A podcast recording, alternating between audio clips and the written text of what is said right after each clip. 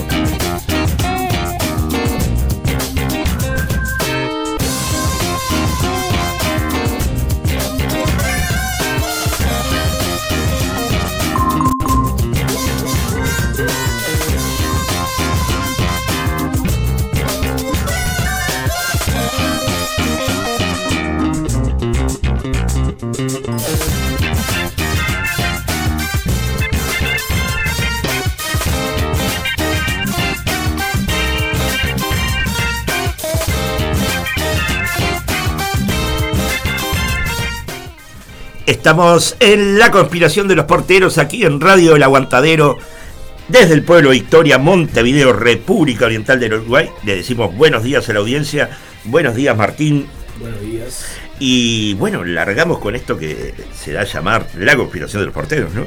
Te viene cargadita hoy, ¿eh? Viene cargadita y viene. eh, viene complicada. Potente. Viene potente, viene potente. Vamos a decirle a la gente de qué se trata la cosa, ¿no? A partir de hoy, el colega uruguayo Carlos Ramos, que vive en Alemania, nos estará haciendo una columna acerca de la Unión Europea y Alemania mismo, ¿no? ¿Cómo ven, cómo ven al Uruguay desde allá? Esa es una pregunta que nos hacemos, ¿no? ¿Sabemos algo de Alemania realmente? ¿Hablamos de Alemania? No sabemos mucho en realidad. Acá No sabemos mucho. Salvo la historia, evidentemente, de la Segunda Guerra Mundial, pero digo, después Sí. cómo se reconstruyó. Bueno, Angela Merkel ¿Cómo está Alemania hoy? ¿Cómo está pasando todo con la guerra de Ucrania ahí cerquita? Claro, claro, exacto. Cosas que, que nos deberían importar. Exacto, exacto. Bueno, y después a las 12, a raíz de la película Sonidos de Libertad, eh, nos vamos a internar en el sórdido mundo del tráfico sexual de niños y adolescentes. Terrible. Para ello vamos a hablar con Cristina Prego, que es parte de la Asociación Civil El Paso, que está acá muy cerca, eh, abajo del viaducto. Exactamente, en el paso. Exacto. Este sábado a las 12 y 30 después vamos a conversar con el presidente del INAU, seguimos con los niños y adolescentes, Pablo Abdala, tras el informe de la Institución Nacional de Derechos Humanos y Defensoría del Pueblo. Viene complicada la mano en el INAU, ¿eh? Viene complicada. Después nos metemos en la cultura. Ya ahí bajamos un poco los decibeles y nos vamos a ir a hablar con el famoso actor Álvaro Armanu Gón acerca de la obra, recuerde esto, La lesión de Han Karki. Igual esta es una obra que habla de un alemán que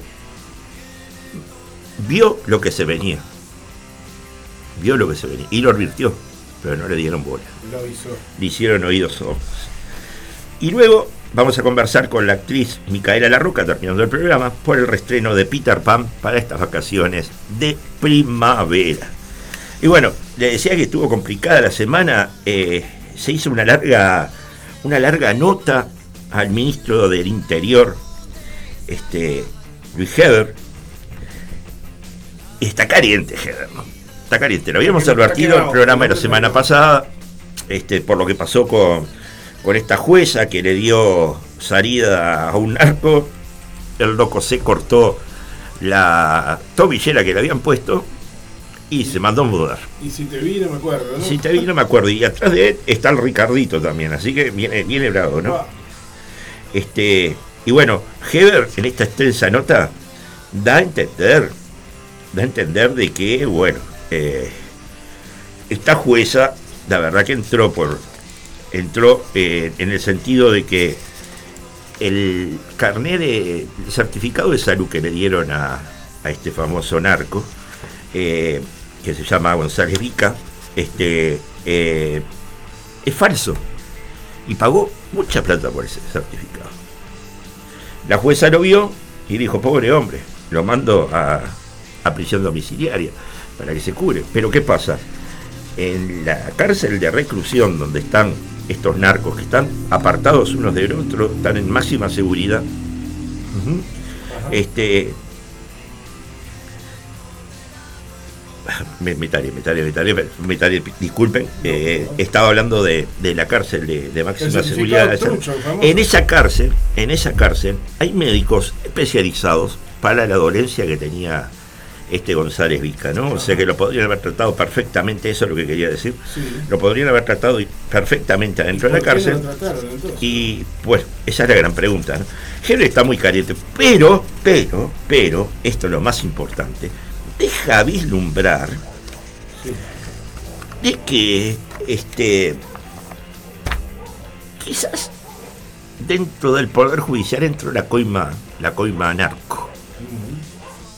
Y que se le está pagando a algunos jueces. Lo deja vislumbrar, no lo dice textualmente. Claro. Pero si te hace lectura, yo invito a, a la gente a leer esta, esta nota porque no tiene desperdicio alguno. Este, deja como entrever de que ahí se pusieron los chanchos, ¿no? Es como aquel que dice, no lo aseguro ni lo afirmo, pero Claro, porque el, el narco entró para quedarse. Lamentablemente, tenemos que decirlo. sí, sí, sí. ¿tá? Esta gente lo- asesina a, a- a diestra y siniestra, corta orejas, este, manda sicarios. Sí, sí, En sí. cualquier momento los sicarios. de- destrozan, destrozan personas, Claro. Familias, todo, ¿no? Todo, todo.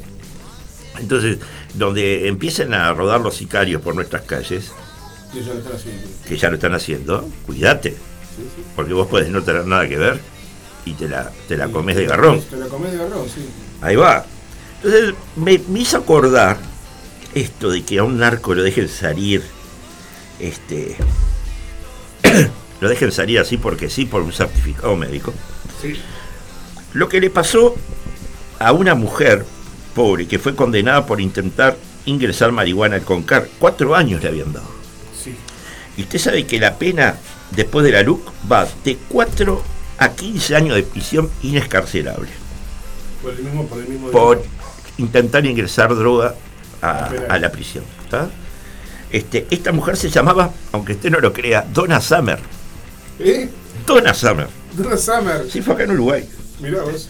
Este, y, me- y quise retrotraer este, este, este tema, este, esta situación de la pobre Donna Summer, que luego Donna Summer Freita se llama. Donna Summer Freitas.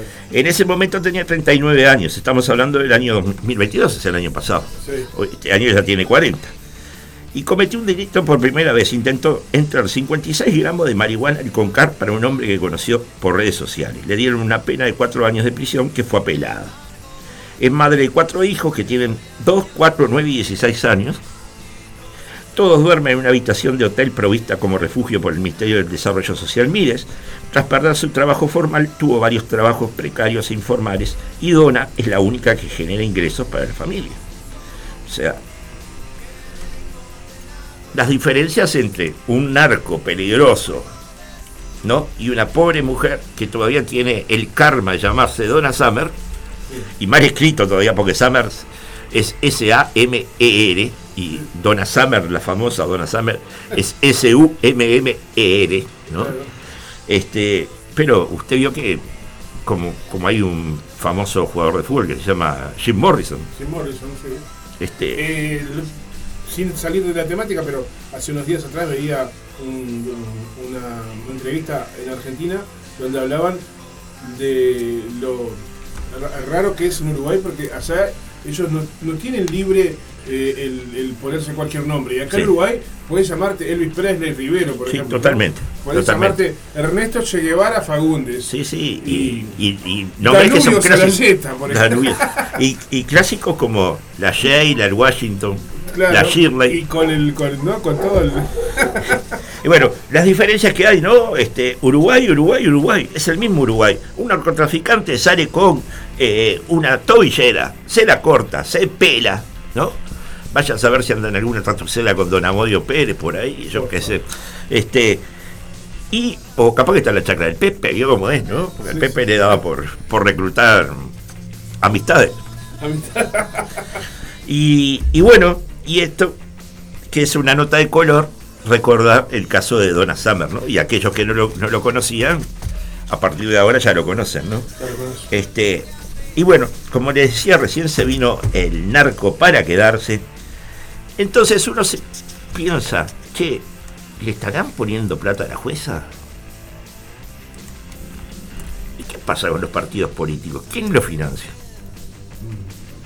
Se voy a leer esta, esta nota muy cortita.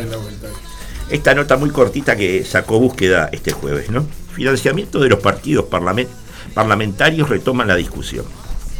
Legisladores del oficialismo y la oposición reactivaron la discusión de una eventual ley de financiamiento de los partidos, aunque sin que esté claro si se llegara a un acuerdo. Para el ministro del Interior, Luis Alberto Heber, ante el crecimiento del narcotráfico en el Uruguay, es clave que el sistema político avance en esa dirección. ¿Qué quiere decir Heber con esto? Que se puede empezar a financiar los partidos políticos desde el narcotráfico, ¿no? El jerarca dijo a búsqueda que no puede afirmar, pero negar tampoco que el dinero de la droga se haya infiltrado en el sistema político y judicial en Uruguay.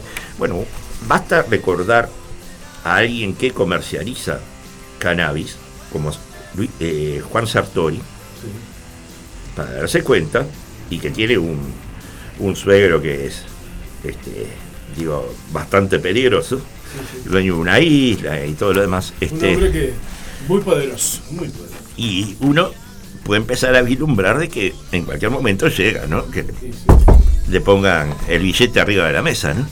El jerarca, bueno, dijo a búsqueda que no puede afirmar, pero negar tampoco que el dinero de la droga se haya infiltrado en el sistema político y, judicial en Uruguay, que era lo que yo decía anteriormente.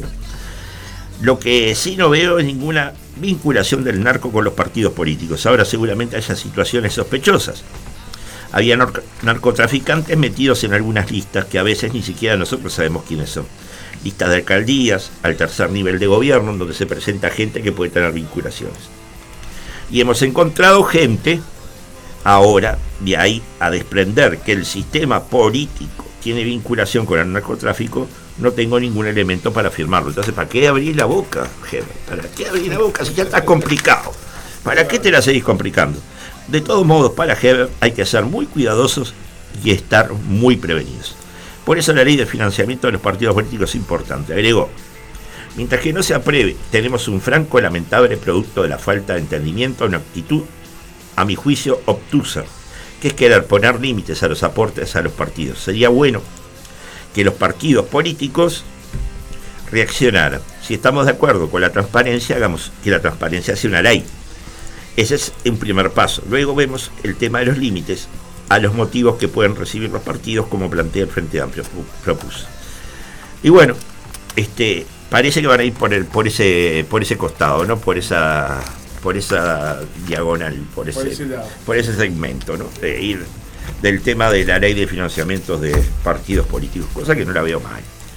Cosa que no la veo mal. Eh, igual, aparte de esta ley, tendría que haber declaraciones juradas fidedignas, ¿no?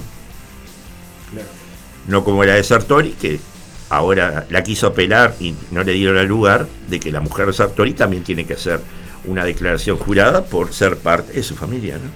Por más que Sartori, claro, ahí está la tarasca.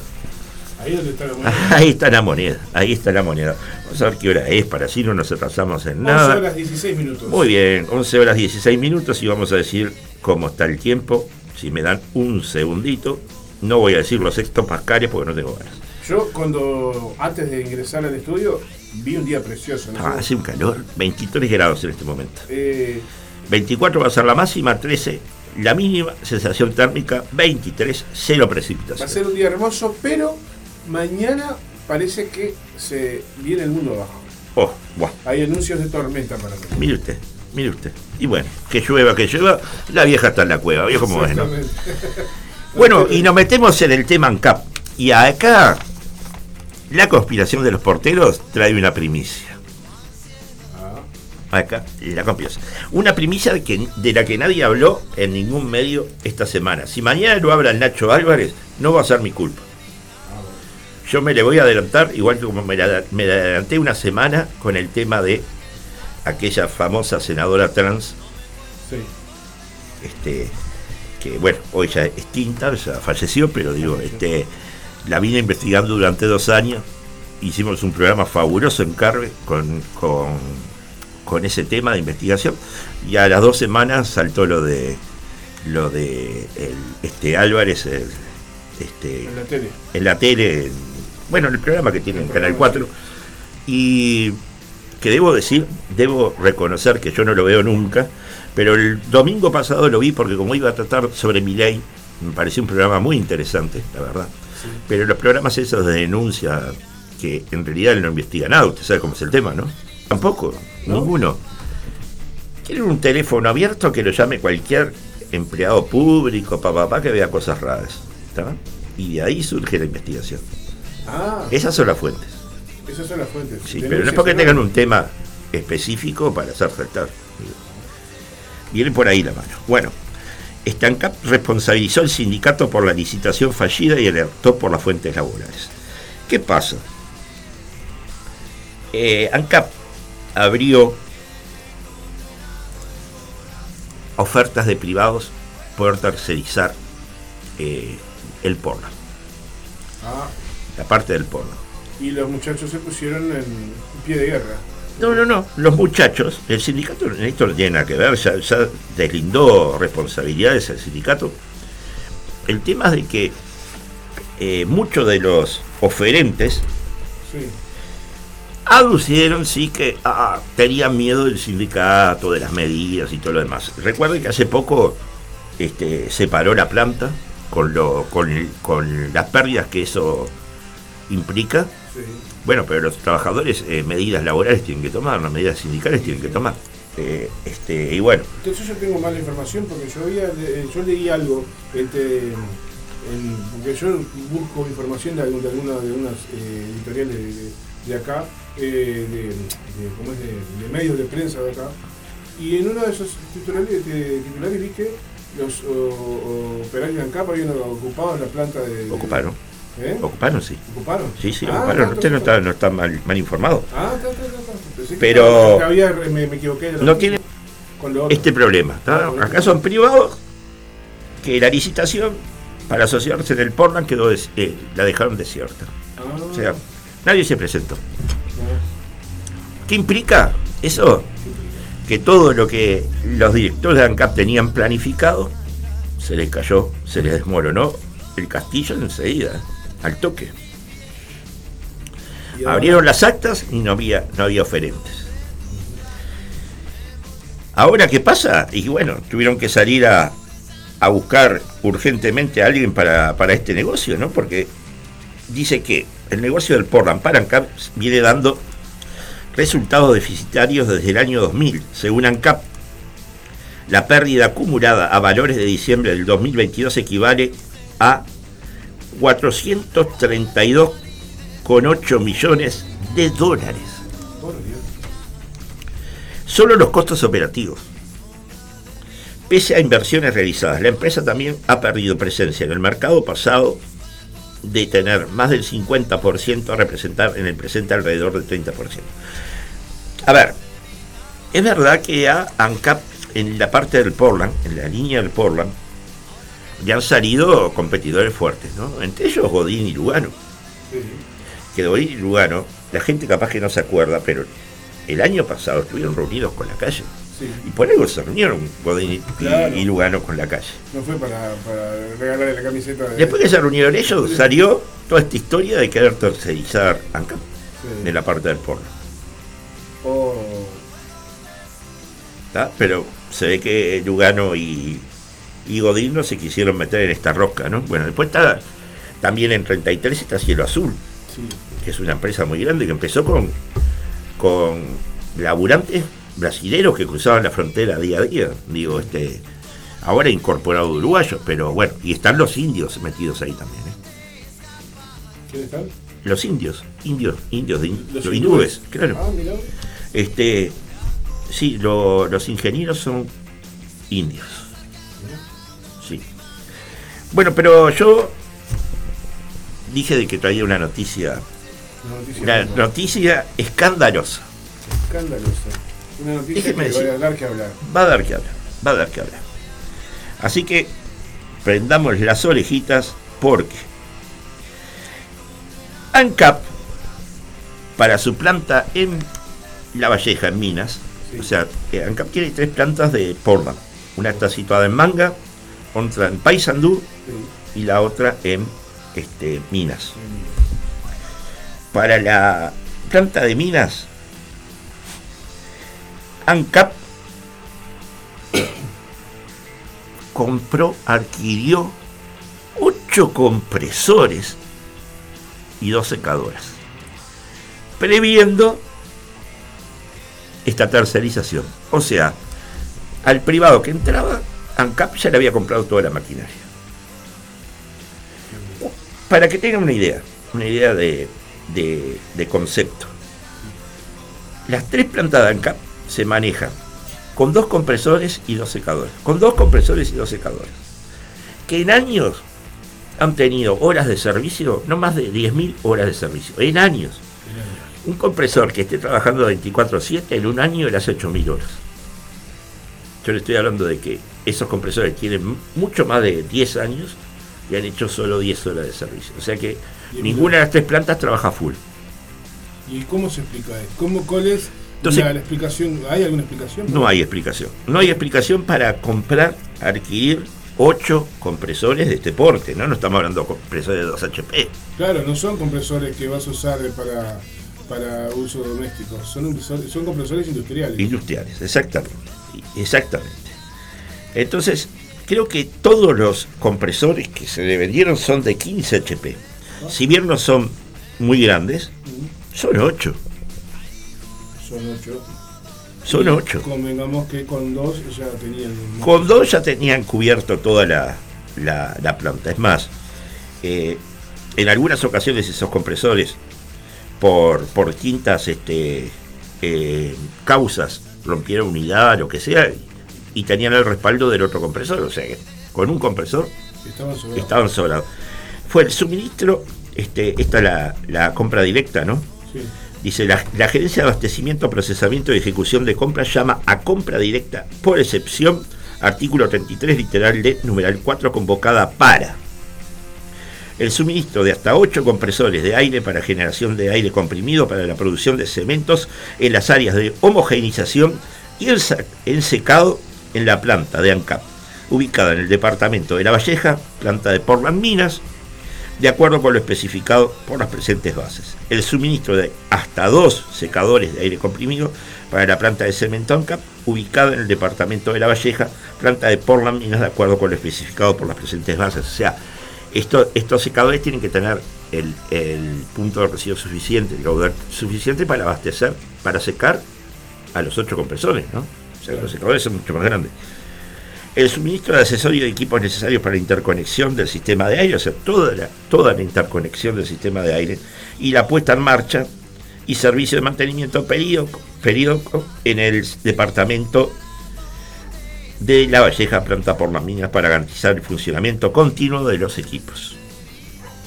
O sea que no hay no hay este, no hay una, una, ¿cómo es este, una pronunciación oficial sobre esta compra todavía. Nadie habló nada, nadie habló nada Nadie- y nadie sabe nada.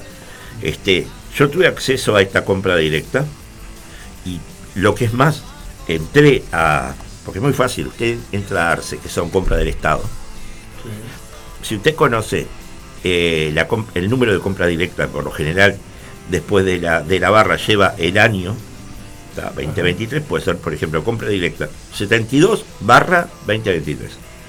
Usted lo pone, lo filtra y le sale la compra. Y cuando dice, bueno, se va a abrir el 9 de septiembre. Sí. Cuando se abre el 9 de septiembre, se publica el acta de apertura. Usted lo baja, es un PDF y yo la tengo. Yo la tengo. O sea que esta, esta compra se ejecutó. Se ejecutó. Es una compra oficial, está, este es, es de, de dominio público entonces la información Sí. y no hay no hay justificativa para, para tal gasto, ¿no? Porque aparte de eso, ¿cuánto, ahí dice cuánto significa el, ¿Cuánto significó el gasto al inicio? Estoy buscando, estoy buscando el la entrega, un poquito, dame un segundo, porque la entrega, eh, la compra se le concedió a la empresa Seller. La empresa Seller, que está en Avenida Italia y propios. Este, yo sé que traje la hoja de el resultado, no puedo estar tan nabo, pero igual de todas maneras, este, digo, no necesito la hoja para decirle a quién, a quién fue a quién fue que se le otorgó, ¿no? Este, el tema está que ahí decía cuánto era el valor de cosas, pero si no la encuentro ahora, la voy a traer en, el próximo, en el próximo programa. Acá lo, que más me importa es ¿qué va a hacer ANCAP Minas con ocho compresores a partir de ahora? Esa, esa es la pregunta que tenemos que hacernos. ¿Qué va a hacer ANCAP Minas con ocho compresores? Digo, y, y queda como que muy sospechoso que justo cuando estaba en, plena conversación la tercerización, sí. este, ellos hagan esta compra tan exagerada, por así decirlo, y ahora no, no, no, van a saber qué hacer con... no saben qué decir, qué, qué, van a hacer con esos con todos esos, toda esa maquinaria que compraron, ¿no? Exacto. Este, la compra exagerada sí. se, iba, se iba a dar porque, porque estaba pensada igual que la vía que se hizo para el tren de UPM. La vía del tren de UPM la paga Uruguay. O sea, le estamos regalando la plata a una internacional. Empresas extranjeras. A empresas extranjeras. Este, y bueno. Bueno, pasó con los puertos, pues está pasando con un montón de cosas, ¿no? Sin duda, sin duda. Este, bueno, la cosa es que la empresa. Acá está, mira. Acá lo tengo, lo tenía delante mío. Muy bien que según el pedido de compra, el rubro cuenta con disponibilidad para los años 2023 a 2028. Que la adjudicación a Celer Sociedad Anónima es por un monto de 520.109 dólares masiva en condición plazo. Que el monto de efectos de ordenador asciende a 24.276.597,30 masiva, incluido cotización de dólar a 38,259. Esta contratación se realiza en base a excepciones establecidas en la literal número 4 del artículo 33 de TOCAF. Y bueno, bla, bla, bla, bla, bla. Abro paréntesis. diga. 24 millones y pico de pesos. 24 millones de pesos. dólar son 520.109 más O sea, más de medio millón de dólares en compresores y secadores. Sí, exacto que ahora no sé, que la van a usar de, de, no sé. No sé, de, de, poner un marco. Los van a hacer una. Un marco regulatorio. seguro, una exposición de, arte industrial. Vio que, vio que. Voy a la última noticia que trata de niños también. Bueno, el Estado adquirió el medicamento que, el fármaco que necesita la hija de Superville. Sí, leí este, algo sobre eso. Leí algo sobre eso. Bueno, usted vio que Superviel estaba muy angustiado porque pues, este fármaco no lo puede adquirir, pues muy caro. 10 mil dólares la dosis que tiene que dar, darse cada vez. Sí, exacto. Pero. Y el Estado al final, para esta enfermedad rara, de las consideradas enfermedades raras, este, terminó adquiriendo este fármaco. ¿Ah? Con horario de esta historia, porque así nos vamos ya a la primera, a la primera entrevista, que en realidad va a ser la columna. Este, con horario el Estado la compró porque Superviel salió a hablar y salieron toda una cantidad de músicos, hasta, Dresler, a, apoyarlo, cosa que lo veo muy bien. Pero ¿qué pasa con los hijos de otras personas o con ancianos con enfermedades raras? A los que, por ejemplo, el doctor Tabaré Vázquez se negó durante su gobierno a adquirir estos fármacos. ¿Qué pasa? Esto es porque es el hijo de Superviel. tiempo, pero después le voy a comentar una historia que tengo sobre Bien, esto es porque es el hijo de Superviel. Exacto. La hija de Superviel. Pero si no, pasaba desapercibido. Exactamente. Nos vamos a, a, una pausa y ya nos comunicamos con Alemania. Bien, vamos a, escuchar, si a usted le parece bien, hermano hormiga, ojalá que lleva café. Ok. A pedido suyo, vamos a compartirlo entonces en la coordinación de los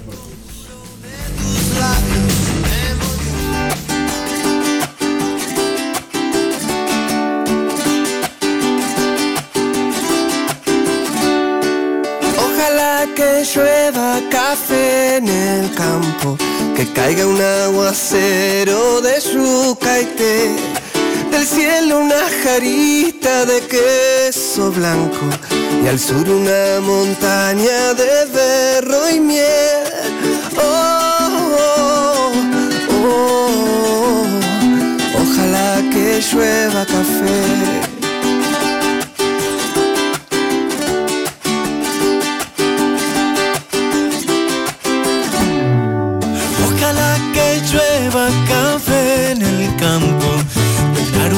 alto cerro de trigo y mapue, bajar por la colina de arroz graneado. Y continúe el arado con tu querer. Oh, oh, oh, Ojalá el otoño en vez de hojas secas.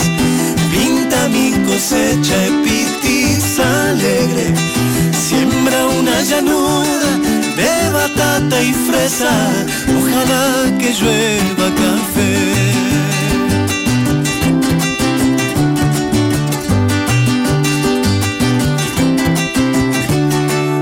Ojalá que llueva café en el campo, sembrar un alto cerro de trigo y mapuey, bajar por la colina de arroz graneado continúe el arado con tu querer.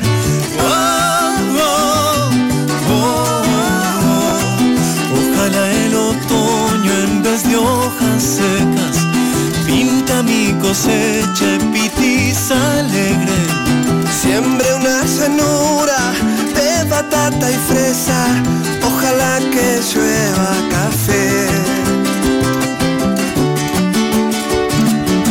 Que en sierras chicas oigan este canto.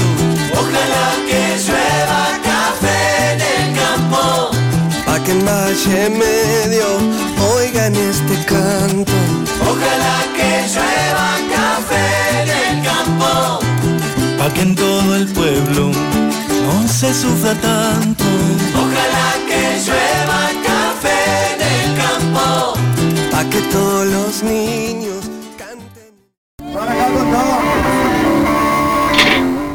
Y seguimos con la conspiración de los porteros aquí en Radio El Aguantadero, desde el pueblo Victoria, Montevideo, República Oriental del Uruguay. A ver, le vamos a preguntar al, al nuestro columnista allá en Alemania, porque nos vamos para Alemania. Este, a ver si conoce el pueblo Victoria, estoy seguro que sí, pero bueno, este, vamos a preguntarle por las dudas, ¿no? Este, y le damos los buenos días y le agradecemos la deferencia de comenzar esta columna aquí, la de los porteros, a nuestro compatriota y colega Carlos Ramos, a quien le damos los buenos días. Muy buenos días, Carlos. Buenos días. Hola, hola, buenos días, ¿cómo están? Todo bien. Leopoldo y amigos de la radio, El Aguantadero. El Aguantadero. ¿Conoces el pueblo Victoria vos, Carlos? Eh, sí, sí, claro. este, lo conozco, sí, no, nunca curtí mucho, pero, pero también igual sí, porque capaz que alguno se acuerda. Primero que nada, muchas gracias por el contacto, Leopoldo, ¿sí? Por favor. Porque yo, de alguna forma, hace un montón de años atrás empecé en una radio comunitaria ahí en Belvedere. Ajá. Entonces, eh, muchas veces la ruta era por Polo Victoria. Tanto para ir como para volver, depende de, las rutas, ¿no? Y claro, calle Fraternidad, ¿no? Este, por ejemplo. O, eh, bueno, ahora no me acuerdo, ¿no? Hace mucho que no, pero como Vicente Basagoiti para abajo, algo así. Este, o la misma, bueno, yo le digo Jujuy, pero no me acuerdo cómo se llama, Manuel Herrera Lloves. Sí, claro. La, este, sí, sí.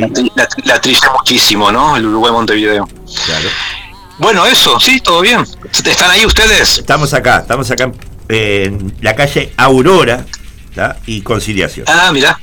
¿Y vos dónde, en, qué radio, en qué radio estabas ahí en Belvedere?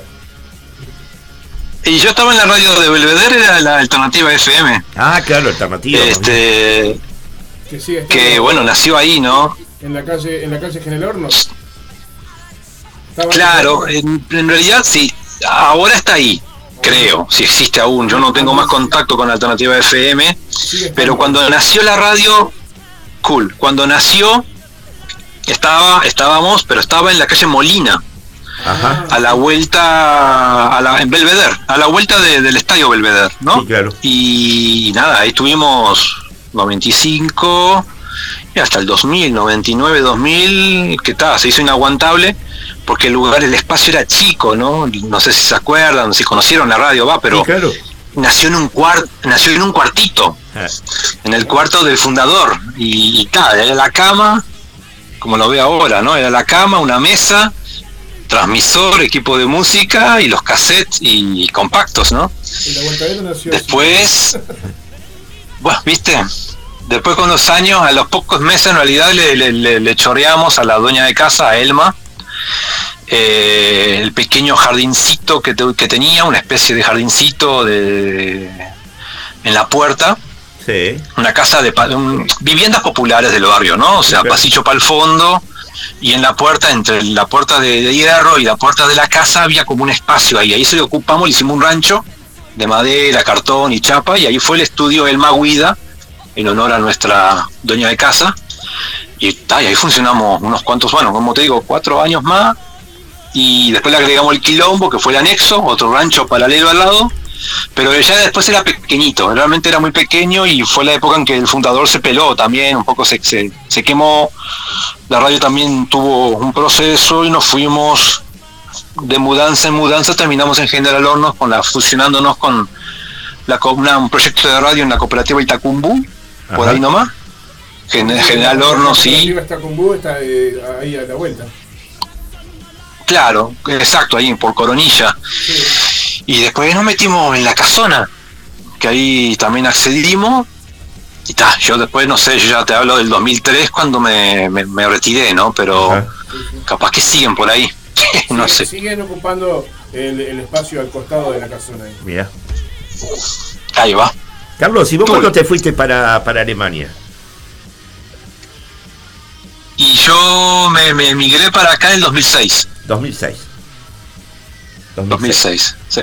Ya hace mayo 2006 más o menos. Ya hace un rato. sí, sí, ya puedo volver también. ¿Estás con ganas de volverte? Ya puedo. Mirá, siempre está el tema. Una cosa es volver y otra cosa es salir del lugar donde estás, ¿no? Claro. Eh, sí, se extraña, pero cuando estoy allá en Uruguay, hablando de eso, es como que digo, bueno, tampoco, tampoco extraño tanto. Eh, es relativo, ¿no? Pero a veces también otra cosa u otro punto de vista es que cuando estás viviendo en el exterior o en la migración, en la diáspora, ¿no? No en el lugar que naciste, sino en el lugar que elegiste vivir o que te tocó vivir. Em, creo que llega un punto que también decís, bueno, ya me puedo ir de este lugar, quizás ir a otro, tercer lugar, ¿no? Claro. ¿Quién, no sé, igual ya no tengo 20, ¿no? Pero, pero bueno, a veces pienso que ya pasé bastante tiempo aquí. Para que... Igual es difícil, ¿no? Claro, es difícil, más bien, sin duda, aparte, aparte vos tenés hijos, digo, y ya, ya están este, establecidos ahí en Alemania, es medio, medio complicado. Es todo un rollo, ¿no? No es así nomás que decís, como cuando tenés, lo que te digo, 20, 25, que decís, bueno, caso lo que tengo, vendo lo que tengo, me quedo con la mochila y, y a la carretera, sino que no es tan así, ¿no? No es tan así. Ya hay escuela, hay guardería, claro está esto, hay abuelos acá, yo que sé, hay laburo, bueno, está, yo que sé, son, son, son cositas, ¿no? Que no son tan cositas tampoco. No, por eso no son menores.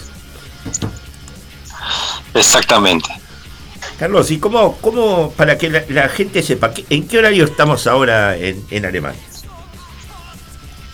La acaban hace las 5, ¿no? Son 5 menos 20 de la tarde. De la tarde. 16 horas 40, 41 minutos de un día frío, soleado, ¿cómo está? Acá está hermoso, está soleado, hay alguna nube, pero bueno, aquí es como que se, empieza a ir el verano, ¿no? Se empieza a ir el verano. Este, entonces, sí, ya es septiembre, en realidad ya por el calendario debería ser otoño, pero este es re verano. Sí. Hay 25 grados, hay sol, está, está bien placentero. El aire ya cambió igual, ya, si te venías para acá es un aire más fresquito si te venías hoy para acá, no ibas a extrañar Alemania porque estamos con 24 grados ahora, ahora, que son qué hora, Martín? aproximadamente. ¿Ahora? Sí. Son las 11.42 minutos. 11.42 minutos, estamos con 24 grados y un día caluroso y hermoso de sol. Está hermoso, está para irse para el Prado entonces. Está para irse para el Prado. Sin duda, sin duda que sí. Sin duda que sí. Y bueno, Qué bueno. contarles al público que con Carlos este, ideamos tener esta columna periódica, digo, en la cual vamos a poner un poco en contexto a Alemania para, para el mundo, porque los uruguayos hoy le preguntaba a Martín, ¿cuánto sabes de Alemania? Y poca, poca cosa, me dice Martín, ¿no? Entonces, este, un poco para que nos pongamos en eso y también eh, en la colonia, en la este, Unión Europea. ¿Y por qué digo esto? Porque el presidente actual del Uruguay ha estado en francas conversaciones con la Unión Europea, acaba de estar en Francia para ver a los telos y, y bueno, este, empiezan las negociaciones con el Mercosur y la Unión Europea, ¿no? Ok. Así que este, Ah.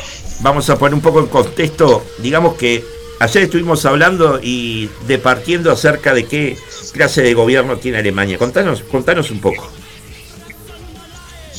Bueno, mirá que te voy a decir sincero, yo mm, conozco poco Sí, y de, de la situación política y de cómo se organiza el país. sí, Y pero bueno, me voy a ir de a poco poniendo en sintonía para, para, para poderte responder, ¿sí? Claro, y claro. este me, me- me rec- me recuerdo siempre como dijo una vez Jaime Ross, sí, que viste que el loco también tiene un, una- una- un pasaporte, una nacionalidad europea, sí, y el loco dijo, yo no puedo vivir en un lugar donde no conozco los ministros. claro.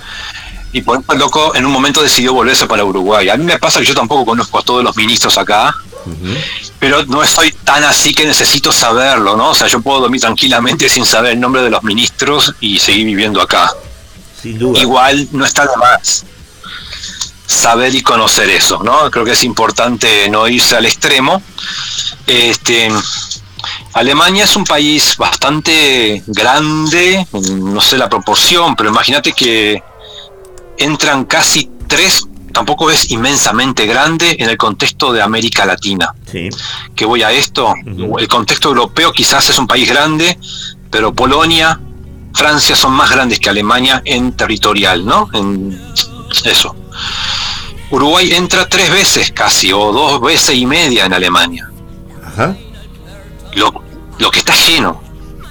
Es un país, no sé, hoy eh, capaz que son 84, sí, 84 millones de personas. Hay dos, tres ciudades que- o cuatro que sobrepasan los millón y pico de habitantes, pero después tenés cientos de ciudades con medio millón, cien mil habitantes y etcétera, ¿no? Es un país inmensamente rico. Por muchos motivos, ¿no? Porque tiene una historia de colonialismo, porque tiene una historia muy militarista desde hace, no sé, 300, 400 años o más. Y bueno, también no te, no te olvides que en la época de la conquista, por ejemplo, de mm, bueno, del despojo con África, pero también de la conquista de América Latina y también de Asia, Alemania siempre tuvo interés, llegó tarde a muchos lugares, pero metió mucho banquero. Entonces ha acumulado mucho. ¿Ok? sí, Y ha desarrollado un montón de cosas. Química, industria pesada. eh, la parte de finanzas hoy también es muy fuerte. Bueno, aceros en su momento, ¿no? Podemos después profundizar más sí, sí, afinar mejor, ¿no? Entonces tiene como eh, la, la- la forma de, de gobierno son estados federales, son como provincias a lo brasileño o argentino, sí, pero son autónomos. Cada Bundesländer, cada estado federal es autónomo con el otro. Después se aunan y así eligen su primer, sus primeros ministros, su canciller. El canciller viene a ser como el presidente nuestro. sí. Ese, hablamos, hablamos anoche un poco como que el que corta bacalao, ¿no? Olaf Scholz, El canciller, Olaf Scholz, sí, ese mismo, ese mismo, ese es el actual canciller, en otra época fue Angela Merkel, que no, que fue como bastante más conocida capaz.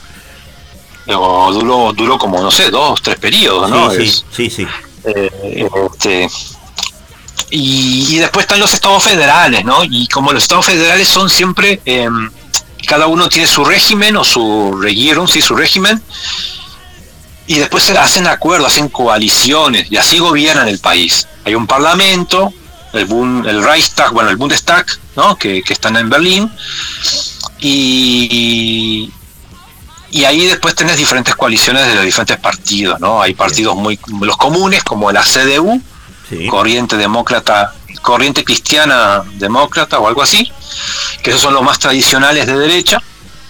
Tenés la SPD, los socialistas, eh, la socialdemocracia, que también son de la posguerra y son como el medio social, dicen ellos. Dos partidos políticos en declive, ¿no? En decadencia hace mucho tiempo. Después tenés los verdes, que también, hablo personalmente, vienen en decadencia, eso ya más de los noventas, ¿no? Y la Alianza 90. después yo... Sí, sí, ahora es Butney, sí, Alianza, sí. Sí, sí, que son bueno, son grupúsculos que se forman con los verdes, ¿no? Ahí va. Muchos grupos se van, se van del centro para para los verdes y o grupos del, centro izquierda que se van de la izquierda, por decirlo así, a los verdes también, ¿no?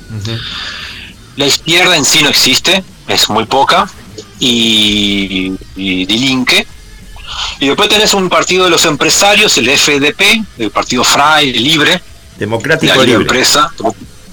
Algo así que también viene como lentamente. Pero acá en todo este menjunje vienen los que vienen muy bien, muy fuertes y, van a estar más presentes, es el los fascistas.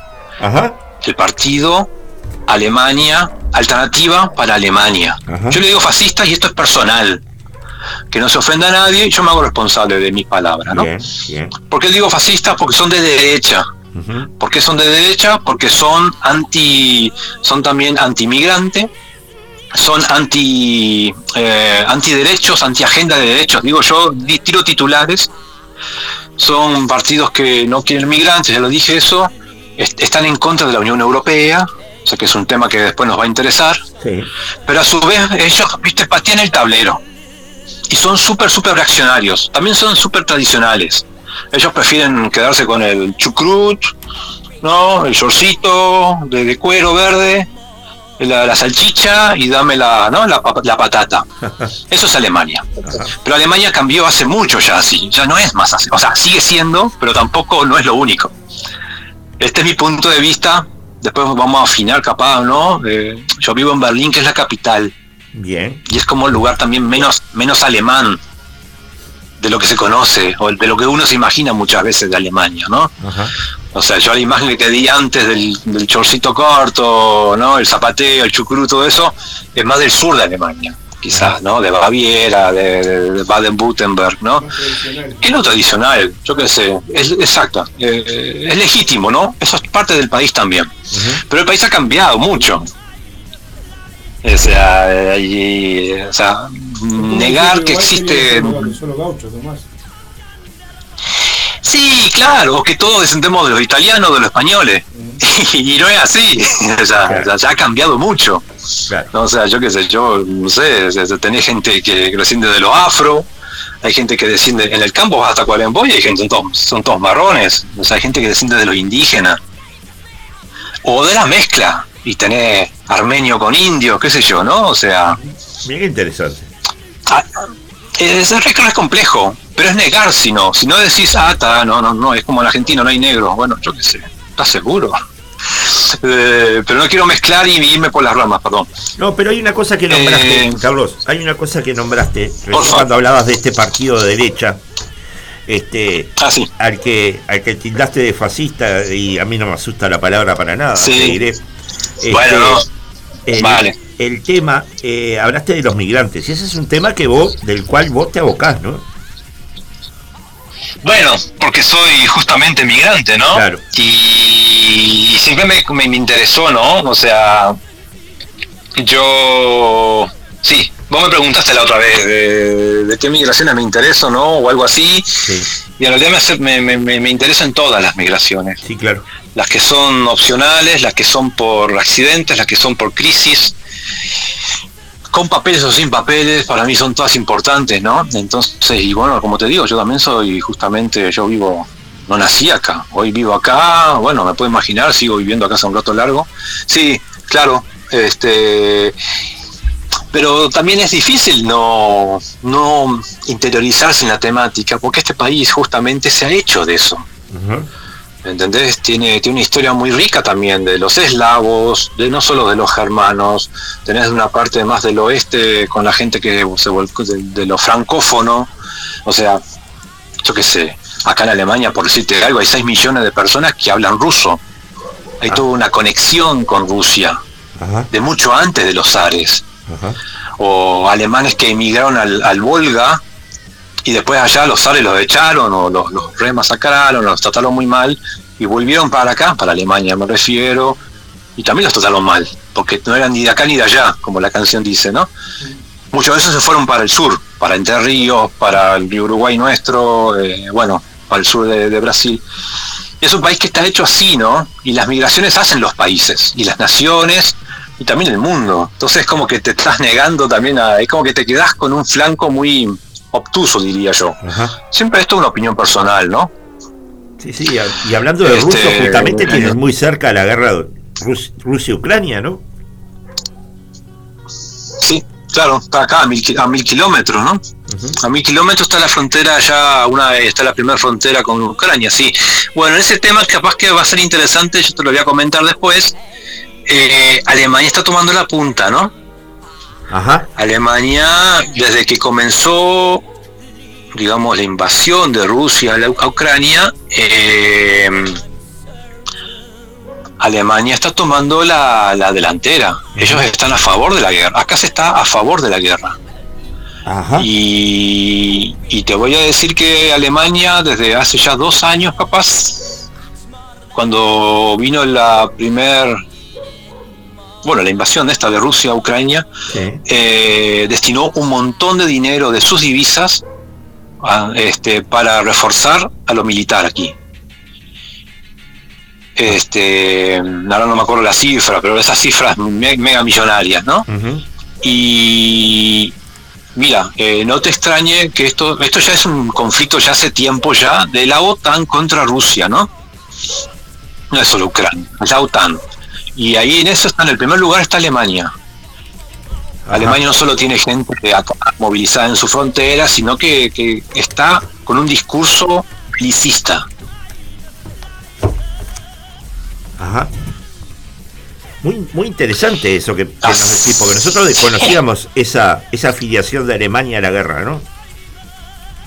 Claro, porque no se, no se dice no se dice, digamos, no es lo que trasciende, bueno, no es lo que trasciende primero al exterior, quizás, es lo que se habla acá adentro, ¿no? Lo que, pero también no se habla en los medios. Mirá que hace, toma el 2023, hace un año y medio atrás, no hay programas de disco. Acá está lleno de talk shows en la televisión, etcétera, donde se hablan, se hablan muchos temas con paneles de especialistas de esto, pero no se hablan de los profundos. Se habla de que hay que proteger a los refugiados ucranianos. Claro. ¿Entendés? Pero, pero, y bueno, pero ¿cómo es esto? Estamos destinando un montón de dinero para armamento. Para hacerle frente a Putin, porque hay que estar en contra de Putin. Y eso lo dice el ciudadano, la ciudadana común de a pie, y también la persona que es como un militante alternativo de izquierda, por decirte algo, ¿no? De que ocupa casas. Sí. Este, porque Putin representa todo ese esa maldad, ¿no? Que no está en otros lados, que en realidad, bueno, no se, no se quiere ver en el, en el jardín de uno, se ve en el jardín de enfrente, ¿no? Sin duda. Entonces, eh, yo veo como que un poco se está repitiendo la historia, ¿no? De hace 100 años atrás. O sea, hace 100 años atrás, o en el 1933, el partido nazi de ese entonces ganó las elecciones con un 23%, 29, no me acuerdo bien los números ahora, y después de a poco fue escalando. En seis años estaba invadiendo Polonia. Sí, sí, bueno, eh, convengamos que es el mismo, era un partido socialista en realidad en el que ganó. Sí, sí, eh, es un nombre, sí, es el social, sí, socialista trabajador alemán, sí, bueno, socialismo para un lado. Claro. Este, mm, no, nada, lo que quiero decir, mira, la FD, que yo te digo, este partido de derecha facho, ellos ahora en Brandenburgo, que es la provincia que está alrededor de Berlín, tienen 32% de, van a ganar las elecciones locales. Ah. O sea, están, están viniendo, están viniendo con todo, son una topadora. Entonces, claro, a mí no me extraña yo me tenga que volar de acá, ¿no? Tenés Italia cerca que tiene una primera ministra también de derecha, ¿no? Exacto, el panorama continental no es mejor, exacto, totalmente. Macron no es mucho mejor, y en Hungría ya está Urban hace, Orban hace no sé cuántos años, Polonia no es mucho mejor. No, no, el ambiente está este, es pesuti, sin duda. Bien. Y, no extrañe, loco, eh, bueno, la guerra europea, ¿no? Que, que, que escale más, ¿no? Bien. Claro, yo no estoy ni a favor de, Rusia, ¿no? A mí Putin me vale, me vale, me vale padre, ¿no? O sea, yo estoy en contra de la guerra. Claro. Este, no estoy ni ahí, pero veo que acá la cosa es chocar. Y es ahí cuando extrañas un, político como Angela Merkel, que de última a mí no me gustaba, pero era una persona diplomáticamente de otro fuste. Sí, sí. Sí, sí. Era gente que negociaba y que tenía nivel para hacerlo. Y es lo que veo acá que es una de hay, esto hablo viviendo acá, ¿no? En Europa, una decadencia en esa onda directriz dirigencial, se dice, de, políticos que, que no, no hay talla. La talla es, es, es, chaucha. Usando palabras que por ahí podemos conocer. Carlos. Perdón, mucha ensalada para hoy. Viste que la fuimos llevando, la fuimos, no, tuvimos que remar con dulce de leche, salió. Y, salió redondito salió redondito. Ya entramos en tema, ya, ya, ya aprendimos los motores, o sea que este en la semana no, nos comunicamos y vemos cuándo sacamos la segunda columna, ¿te parece? Pero vamos a seguir por este camino, ¿no? Este, me interesa mucho también la situación de los migrantes. Bueno, encantado. Claro que sí. Muchas gracias a, vos, eh, Leopoldo, a la radio El Aguantadero por el interés también. A la orden por acá. Con mucho gusto. Te mandamos un abrazo y y abrazo a la familia también. Muchas gracias, igualmente. ¿eh? Salud. Nos vemos, amigos. Salud. Pausita musical y ya volvemos. Sí.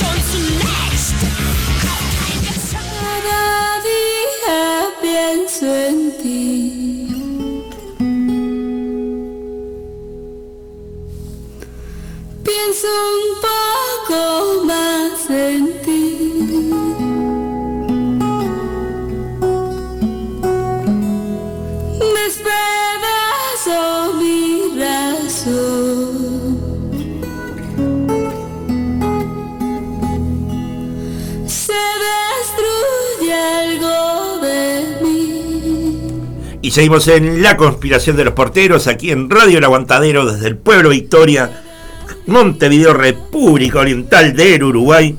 Y ya tenemos en línea a Cristina Prego, con la que vamos de la Asociación Civil, perdón, El Paso, con quien vamos a estar hablando un poco acerca de el sórdido mundo del tráfico sexual de niños y adolescentes.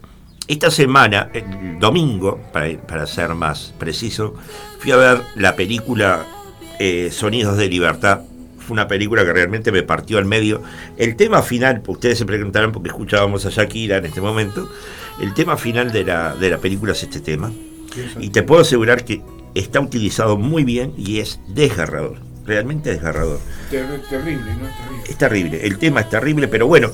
Este, primero que nada vamos a, darle los buenos días a, Cristina y le vamos a agradecer la deferencia de habernos atendido en este día sábado. Muy buenos días, Cristina. Buenos días, ¿qué tal? ¿Cómo están? Muchísimas gracias a ustedes por tomar este tema y bueno, por permitir que lo podamos conversar, discutir y también hacer llegar a, la audiencia, eh, bueno, nuestras ideas y que también pueda generar discusión a nivel ciudadano. Me parece que eso es lo más importante eh, como para poder sensibilizarnos y visualizar que eso es un problema que no solo ocurre en otros lugares del mundo, sino que también en Uruguay con características distintas pero la violencia sexual y especialmente, especialmente la trata eh, de niños, con, niños y niñas y adolescentes con esos fines está también instalado en nuestro país. Sin duda, sin duda que sí. Este, hay una, una frase de Joe Becker que, está en la página de ustedes en, en El Paso. Los niños y niñas son traicionados todos los días por el silencio, la falta de acción y la impunidad. Eh, la frase de la película es eh, los niños de Dios no están a la venta. Esa es la frase que, dice Tim, el personaje central de la película. Pero más allá de la película, yo quiero que esto sea un, puntapié inicial a una próxima mesa redonda acá en el Radio del Aguantadero. Estamos acá en el pueblo Victoria, bien cerca de ustedes. Este, para eh, discutir, hacer un programa entero acerca de este tema. ¿Cómo no? Sería muy bueno, me parece, a total disposición también para, eh, yo creo que para poder abordar estos distintos temas eh, es importante una mirada múltiple, ¿no? Desde la sociedad civil, desde los medios de comunicación, desde la academia, desde el Estado como responsable de ejecutar las políticas públicas necesarias para la protección y para la reparación de niños y niñas que están en estas situaciones y creo que la, alternativa siempre tiene que ver con encontrar este, estrategias comunes y que aporten desde las distintas miradas. Yo creo que eso es fundamental y con mucho gusto podríamos este, hacer nuestro aporte en esa mesa redonda que estás proponiendo. Sería muy interesante. Bien, yo le, le sugiero al público hacerse de la de la página de El Paso. Contanos un poco qué es la Asociación Civil El Paso primero que nada. El Paso, ahí va, El Paso es una organización de la sociedad civil que tenemos, este, digamos, un formato legal de funcionamiento, o sea, es una asociación civil en, sí misma, eh, que trabaja, que está orientada a la defensa de, de derechos humanos, o sea, nuestro posicionamiento eh, teórico-político, digamos, tiene que ver con esa, con esa mirada, Organización de Defensa de Derechos Humanos, es una organización feminista, o sea, es un posicionamiento también desde esa mirada, eh, y que especialmente trabaja sobre situaciones de violencia y con un énfasis específico en lo que tiene que ver con la violencia eh, a nivel de las relaciones afectivas o lo que a veces se entiende como violencia doméstica, la violencia hacia los niños y las niñas a nivel comunitario, que ahí podemos hablar de lo que es la explotación sexual, la explotación sexual, la trata con fines sexuales. Eh, también eh, la violencia hacia las mujeres, la violencia en lo que tiene que ver con las relaciones de pareja o la trata de mujeres con fines de explotación sexual. Esos serían como los temas específicos con los que nosotros trabajamos en, cuatro líneas específicas de trabajo. La asistencia, o sea, el acompañamiento a estos niños y niñas o mujeres, eso lo hacemos en convenio con el Estado, en convenio con, con el INAU, con el Instituto Nacional de las Mujeres y con la Intendencia de Montevideo, que son nuestros, nuestros tres grandes áreas de, de trabajo en asistencia. Después en lo que tiene que ver con capacitación, o sea, desarrollamos formación para comunidades y para técnicos y técnicas de distintas disciplinas que les interese abordar el problema. También en lo que tiene que ver con la investigación, distintas investigaciones para dar, dar un poco de, luz a alguna de las problemáticas. Eh, y también en lo que tiene que ver con la incidencia en las políticas públicas. Eso tiene que ver con participar en algunos mecanismos de eh, articulación a nivel de, de, lo que la política pública establece, mesas de trabajo, por ejemplo, y sino también en lo que tiene que ver con los diálogos desde sociedad civil eh, con los distintos responsables, ¿no? A nivel del Poder Ejecutivo, al Poder Legislativo y del Poder Judicial, ¿no? Como responsables de la ejecución concreta. Ese es un poco nuestro trabajo. Bien, eh, recién hablabas de cursos, decir que hay un curso con cupos limitados que comienza el 23 de septiembre y cierra el 14 de octubre y tiene una duración de tres semanas, ¿no? Acerca de qué va a ser el curso ese. Ese curso especialmente va a, abordar sobre explotación sexual de niños, niñas, adolescentes. Eh, tiene una, una, una, mm, una, dimensión, digamos, este eh, virtual, no me salía la palabra, eh, lo vamos a hacer en, línea. ahí van, tiene dos instancias semanales. Las personas que están, que van a estar dando este curso son integrantes de nuestra organización que hoy están haciendo trabajo directo con niños, niñas, adolescentes que además tienen este, formación en este tema y que bueno, que es, son los encargados de desarrollar esa propuesta. El, paso tiene una línea, como les decía, de capacitación en distintas temáticas. Nosotros hacemos un curso que es un poco más largo, que es casi de seis meses, este, para, abordar distintas expresiones de violencia, pero bueno, este es uno más focalizado sobre lo que tiene que ver con explotación sexual eh, comercial de niños y niñas. Claro. Yo te decía de que me bajé eh, cuatro documentos que me sirvieron de mucho para manejarme. Uno es el informe de tráfico de niños con fines de explotación sexual, que si bien es del año 2004, eh, me clarificó una cantidad de cosas, sobre todo en el tráfico este, en lo que da el Mercosur, Bolivia y Chile.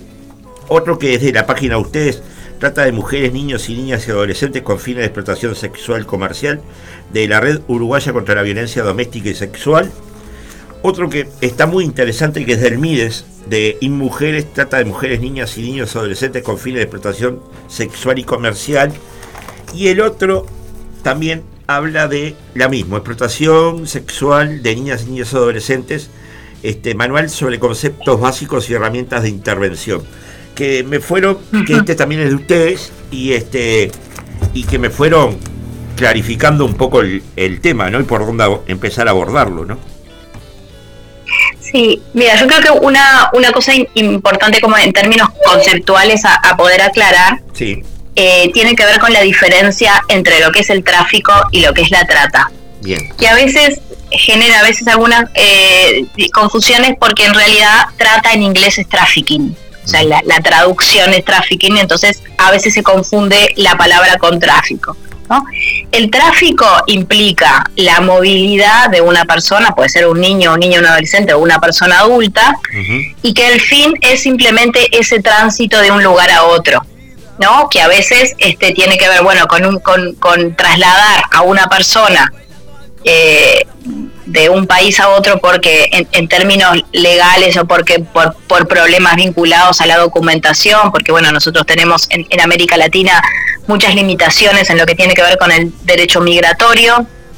Entonces, bueno, e, e, esta idea que tenemos de lo que pasa en México, Estados Unidos, ¿no? Que hay este redes de tráfico que movilizan a una persona de un lugar a otro, que el objetivo es que la persona pueda acceder, llegar al otro país. Y cuando esta persona llega al otro país, el vínculo con esa red traficante, digamos, se termina. y, la, y la verdad, lo, único que hay ahí es una, un traslado y, hay, y eso tiene que ver con, con una violación eh, a, una, a normativas de término migratorio. ¿No? O sea, en cuanto a la movilidad. Cuando hablamos de trata, estamos hablando de un objetivo de la explotación de la persona. Ahí esa es la diferencia fundamental, porque en las dos hay un movimiento, se lleva a una persona de un lugar a otro, pero en lo que tiene que ver con trata, el objetivo es explotarla. Y la ganancia de esa red es con la explotación de la persona, que no es lo mismo que en el tráfico. Entonces ahí ya estamos frente a una situación de, eh, de violación de derechos humanos y no de una normativa migratoria, ¿no? Entonces ahí hay diferencia. Y en general lo que pasa en las situaciones de trata es que la red sigue en contacto con esa persona y luego, y además sigue ganando con esa explotación. Claro. También lo que pasa es que estas redes muchas veces incluso son las mismas personas, entonces por lo tanto eh, trabajan articuladamente.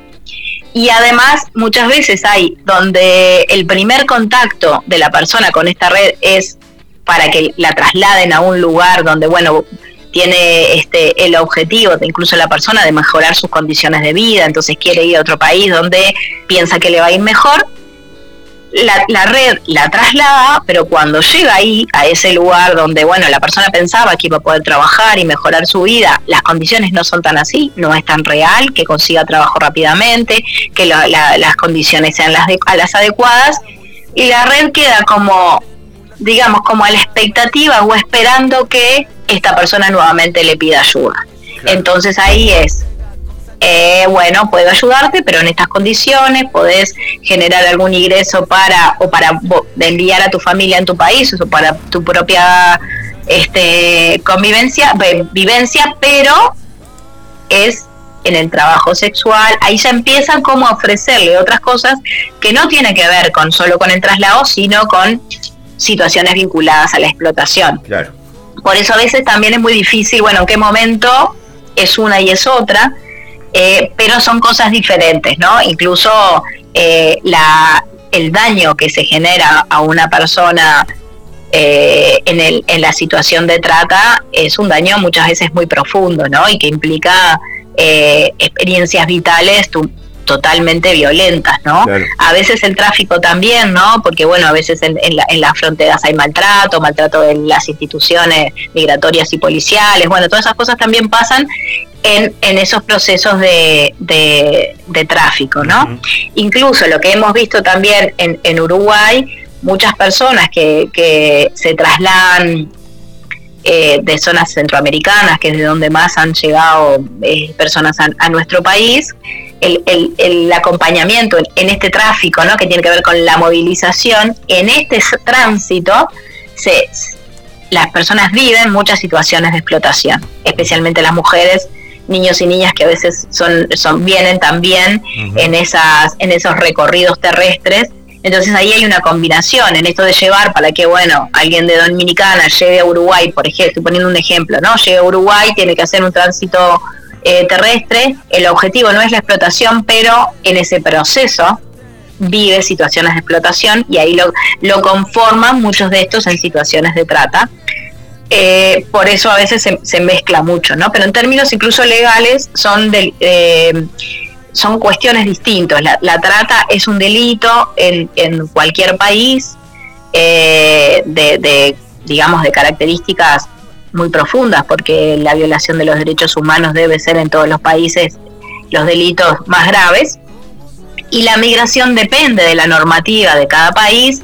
En nuestro país el, derecho al ingreso y la migración no, no eh, está abierto, o sea, no hay una dificultad, hay algunas condiciones que pueden ser administrativas simplemente como para ingresar, entonces ahí eh, es distinto a otros países que realmente tienen eh, el ingreso de personas de otras nacionalidades cerrado, ¿no? Entonces es distinta esa situación.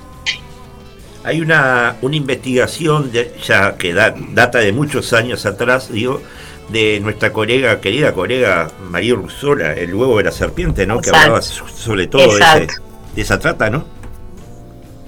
Sí, esa fue una, una de las primeras enunciaciones más claras, visibles de eh, la situación de trata de mujeres en Uruguay, ¿no?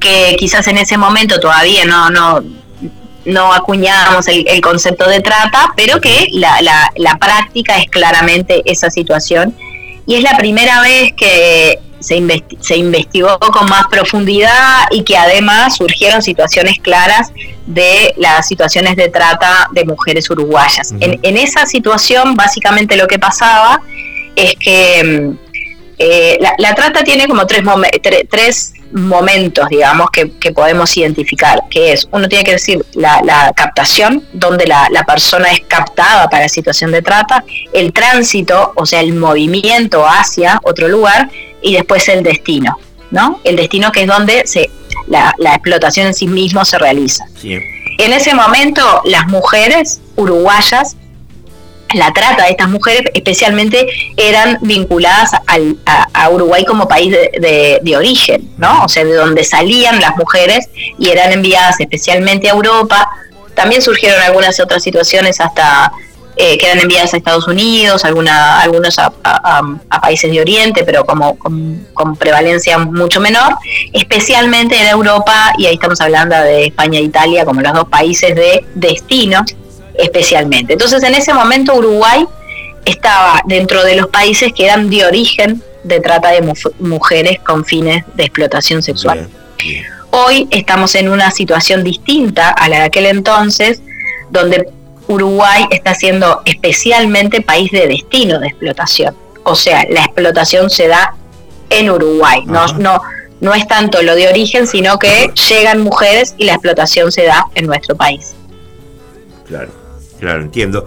Eh, mira, estaba pensando hace poco, hablando con, Raúl Viñas de Mous, eh, que no tiene, nada que ver el tema, pero justamente se lo nombré, ¿no? Porque él me habló del derecho de pernada. Y yo le digo, ¿vos sabés que en Uruguay hubo casos de derecho de pernada? Me dice, no, no seas malo, el estaba en pleno siglo XXI. Hubo, se lo mandé. Porque hace unos años, los colegas Álvaro Carballo y el corresponsal de guerra español este, ahora me, se me fue el nombre, eh, hicieron un documental en la franja tambera de Florida, se llama Esclavas de la Tierra, en donde los patrones este, ejercitaban el derecho de pernada sobre las mujeres que trabajaban la tierra. Sí, es que eh, eh, a veces nos, nos, nos es difícil creer algunas prácticas que ocurren hoy en nuestro país, ¿no? Este, quizás a veces tenemos una idea de que hay cosas que en Uruguay no pasan, desde las más básicas hasta estas situaciones de vulneración de derechos tan graves, ¿no? Y tenemos una idea a veces muy equivocada de, de, la de, distintas realidades en nuestro país, ¿no? Tenemos como esta idea de, país, de, Uruguay como un país muy integrado, que realmente no lo es, donde hay avances en términos de, derechos, que en términos normativos nuestro país tiene importantísimos avances en términos de garantías de derechos desde la norma, pero después en la ejecución y en, la en, cómo se sostiene esa, eso no es tan así ni es tan real y en, en el ejercicio eh, específico de, ese derecho que la norma establece, nuestro país no estamos con todas las condiciones para que eso pueda ser así, por lo tanto no lo podemos ejercer. Y hay y, mucha práctica cultural que realmente creemos que en nuestro país no existe y claramente existe, ¿no?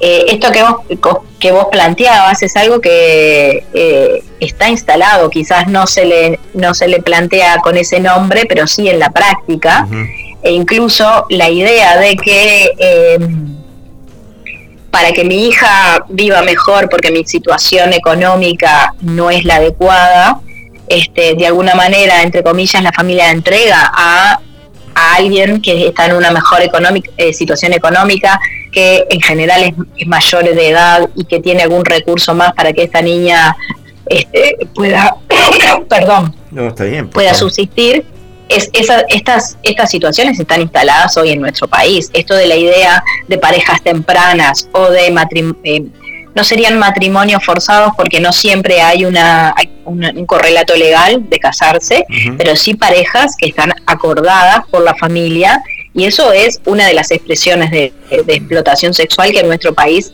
hoy están siendo más eh, de mayor prevalencia. colega... Disculpen que ando saliendo de una, de una gripe y me permanece la tos. No te preocupes, sé que está saliendo una tos, una tos fuerte. un comentario, si me permite. Sí, claro. Que hace años atrás, mucha gente se enteraba del derecho de pernada por aquella película de Mel Gibson, Corazón Valiente. Claro, Corazón Valiente. cuando el noble. Exacto. Este, en el día de su, de, su boda, este, intimó con su, con su, futura esposa. Sí, claro. Y eso acá es una práctica muy común de, de, de los, de, los, de los viejos estancieros. Y muy común, yo me consta porque... Vos venís de Artigas o vengo del, vengo del interior, vengo del campo, que es una práctica muy, muy particular, por ejemplo, de que el estanciero se llevara algún, alguna, alguna hija de una familia numerosa con la excusa de ayudar en las tareas de la casa y al final se transformaba en, en su mujer. En su mujer o una, o una esclava. Una esclava. Una esclava, sexual. Y claro. ella la tenía para limpiar y para, para sus más este, oscuros. Sí. Este, sí, eso, esas prácticas eh, todavía siguen existiendo en, en, nuestro país. En algunos países de, de, la región está como mucho más extendida y, mucho más instalada y, es eh, se le denomina, en algunos países se le denomina como criadazgo, ¿no? Esta idea de que me llevo, esto que vos decías, me llevo una niña para criarla, eh, en términos de el objetivo inicial tiene que ver con la, ayudar a esa familia para poder criarla, pero en realidad luego lo que las niñas se transforman en, trabajadoras domésticas, más que trabajadoras esclavas domésticas, ¿no? Haciendo tareas dentro de, la casa eh, que tiene que ver con, lo doméstico y en otras situaciones también con lo que tiene que ver con violencia sexual, donde los dueños de las estancias o los varones con un poco más de, de prestigio, incluso no solo los dueños de, la, de las estancias, en a veces capaz, eh, digamos, aquella persona que tiene un poder mayor dentro de la estancia, que puede ser capataces o algo así, también este, explotan sexualmente a esas niñas que están eh, e, en ese contexto este, territorial, ¿no? que las llevan a la estancia para todas estas prácticas. Y eso todavía si me permiten. Sí. Un solo uno sí. Sí, sí, dale, tranquilo. Cuando nació mi hermana, mi hermanita, que, me, que le llevo tres años, entonces yo era, yo era muy chiquito cuando nació mi hermana, pero recuerdo cuando fuimos al hospital a ver a mi, mi papá me llevó a conocer a mi hermana recién nacida, me sorprendió que en la cama de maternidad, en una de las camas de maternidad, había una niña de nueve años con un bebé en brazos. Ajá. Esa niña de nueve años, que yo pensé que yo no, entendí en el momento, muchos años después me explicaron mis padres, porque yo no, entendía, esa niña eh, había sido violado por un, por un peón, ni siquiera había sido el, estanciero ni el hijo del estanciero, era un peón de la estancia y era el, padre de, esa criatura, o sea, el, padre del que eso era muy común, es muy común en, el, que era en aquellos tiempos, ¿no? La niña de nueve años. La niña, estamos hablando de la niña de nueve años que ya había desarrollado su, este, su cuerpo, lamentablemente, por las agresiones, ¿no? Sí, claro. claro. Sí, el, tema del, matrimonio... Sí, el tema de la, de la maternidad infantil o adolescente es un problema grave en nuestro país. Hace yo les diría, cinco, no me acuerdo exactamente, pero creo que cinco años, entre seis y cinco años se hizo un estudio desde el Ministerio de Salud Pública, esto fue en la administración anterior, sobre lo que tiene que ver con embarazo infantil y adolescente. Eh, y claro, Uruguay tenía en algunas regiones de nuestro país eh, datos, que eso generó todo un revuelo, recuerdo, datos muy similares a, la, a regiones de, de África subsahariana, ¿no? Donde nuestra nuestra nuestra percepción es que es de las regiones peores en el mundo en relación a la violencia hacia las niñas y adolescentes. Y ahí volvemos a esta idea de que a veces no tenemos claridad de lo que pasa en nuestro país y que nuestro país claramente no es homogéneo y donde en el interior donde hay muchos mucho menos recursos para las mujeres en términos educativos, en términos laborales, las niñas terminan siendo víctimas de explotación sexual por estas, también de estas situaciones, ¿no? De, no posibilidad de desarrollo personal, porque las familias también están muy empobrecidas, pero porque no hay acciones ni tareas pensadas para las mujeres, más allá de tener hijos o estar orientadas a la sexualidad de los varones con mayor con mayor poder, ¿no? Entonces, e, estas cosas son también especial eh, dentro de la estructura social, tenemos que pensar muy bien en cómo transformamos estas cuestiones porque están muy instaladas y que no que requieran de muchas eh, respuestas, ¿no? Respuestas en cuanto a, la dimensión económica, de que las familias pueden tener los elementos fundamentales para poder sobrevivir, pero también cuestiones vinculadas al, al lugar de las mujeres, al lugar de los niños y las niñas en relación a los varones y en general a los varones adultos. Entonces me parece que bueno, hay muchas puntas para discutir estos, estos problemas y también eh, discutir esta idea de, de, masculinidades hegemónicas con dinero que tienen dentro de sus parámetros culturales el derecho, entre comillas lo digo porque no lo tienen, sino que creen que lo tienen, de hacer uso de los cuerpos de las niñas y de las mujeres. Entonces, eso implica mucho trabajo a nivel de, nuestra, de nuestras pautas culturales también. ¿no? Cristina, queremos agradecerte de que hayas estado hoy en los micrófonos de acá de Radio El Aguantadero en este programa La conspiración de los porteros y nos vamos a conversar en estas semanas de ir este, armando ese, esa mesa de discusión acerca de este tema tan central, ¿no? Cómo no, muchísimas gracias a ustedes, eh, totalmente abierta la organización para participar en esa mesa o en cualquier otra instancia que ustedes lo consideren y cuando nos convoquen para estos temas que, bueno, para nosotros son tan importantes poderlos dialogar con la ciudadanía. Eso es un problema. El problema de la violencia hacia niños y niñas es un problema de todos y de todas, no es un problema de algunas familias, no es un problema de algunos contextos, es una situación en la que todas y todos tenemos algo para aportar, algo para decir y algo también para transformar. Así que les agradezco muchísimo por poner este, este tema sobre la mesa.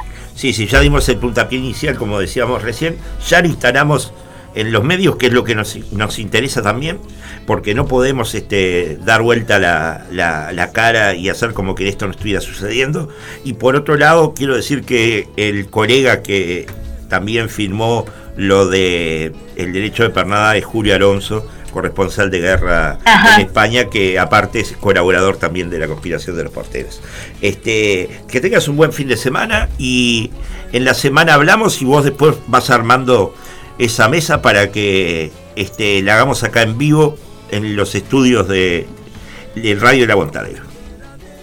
Cómo no, muchísimas gracias, muy buen fin de semana también para ustedes y para toda la audiencia. Un abrazo. Nos hablamos, abrazo nos vamos a, una pauta. Vamos a una pauta y ya volvemos a seguir.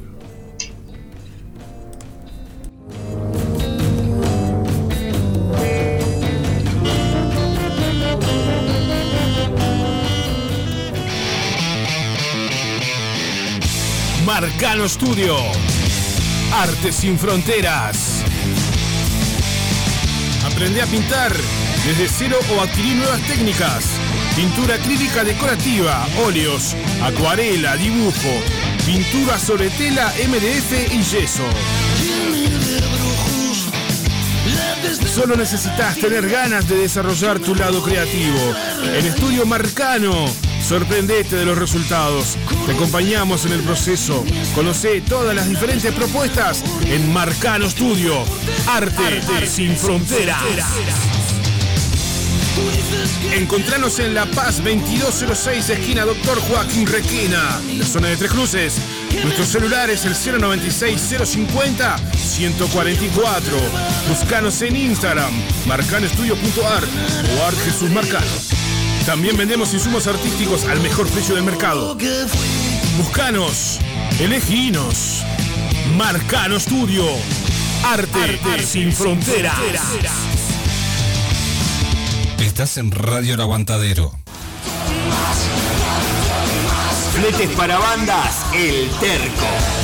Fletes para equipos. Traslado de bandas. Alquiler de PA. Montevideo e interior. Por consultas y contratación. 092-860-204. 092-860-204.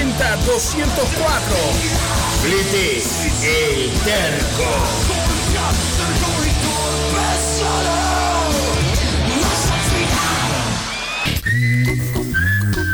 Fitoterapia milenaria.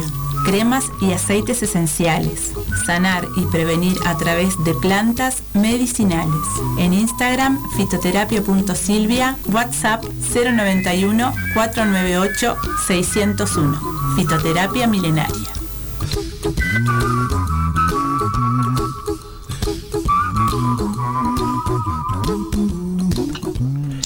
Y seguimos en la conspiración de los porteros aquí en Radio El Aguantadero desde el pueblo Victoria, Montevideo, República Oriental del Uruguay. Y ya tenemos en línea al presidente del INAU, Pablo Abdala, a quien le damos los buenos días y le agradecemos la deferencia de estar hoy sábado con nosotros en la conspiración. Muy buenos días, Pablo.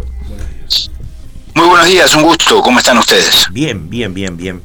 Y bueno, nos convoca un poco estos, esta situación que se dio al, a través del Centro de Breve Estadía de Varones Tribal, este, por las este, o sea, un informe que salió del Mecanismo Nacional de Prevención de la Tortura, MNP, y también por este, el Institución Nacional de Derechos Humanos y Defensoría del Pueblo.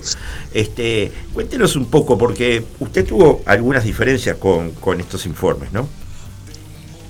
Sí, efectivamente, tuvimos allí un, desentendimiento, digamos, con la, con la institución, que yo tengo la, esperanza a esta altura, en este momento que estamos conversando con ustedes, que, de que lo estemos superando, porque la, nueva presidenta de la institución en sus últimas manifestaciones públicas reconoció que, la situación había cambiado según la, mirada o la óptica de la institución, que, que en la última visita habían encontrado una situación bastante más favorable pero efectivamente esa diferencia de enfoque se dio. Eh, yo creo que obedece a que el centro tribal, como todas las puertas de ingreso, los centros de breve estadía de que son tres, dos de adolescentes y uno de niños, son centros de particular complejidad, muy especialmente los de adolescentes, por razones obvias, y particularmente el de adolescentes varones. Entonces allí la gestión, por supuesto, se vuelve muy desafiante, eh, pero francamente nosotros estamos muy seguros de lo que estamos haciendo en cuanto a que hay un equipo que está trabajando allí con mucho compromiso, hemos incorporado recursos humanos, hemos realizado mejoras edilicias, como creo que logramos demostrarlo cuando fuimos a la Comisión de Derechos Humanos del Senado, a partir de, estas expresiones de la institución. Y bueno, ya le digo, el, el, viernes, nosotros fuimos un lunes a la Comisión de Derechos Humanos, el lunes de la semana pasada, esta última no, la anterior, y el viernes inmediatamente anterior la inspección había hecho una nueva visita eh, sin aviso, como corresponde que se hagan, por supuesto, están en su legítimo derecho, y allí ya encontraron un panorama este, bastante más alentador, según ellos.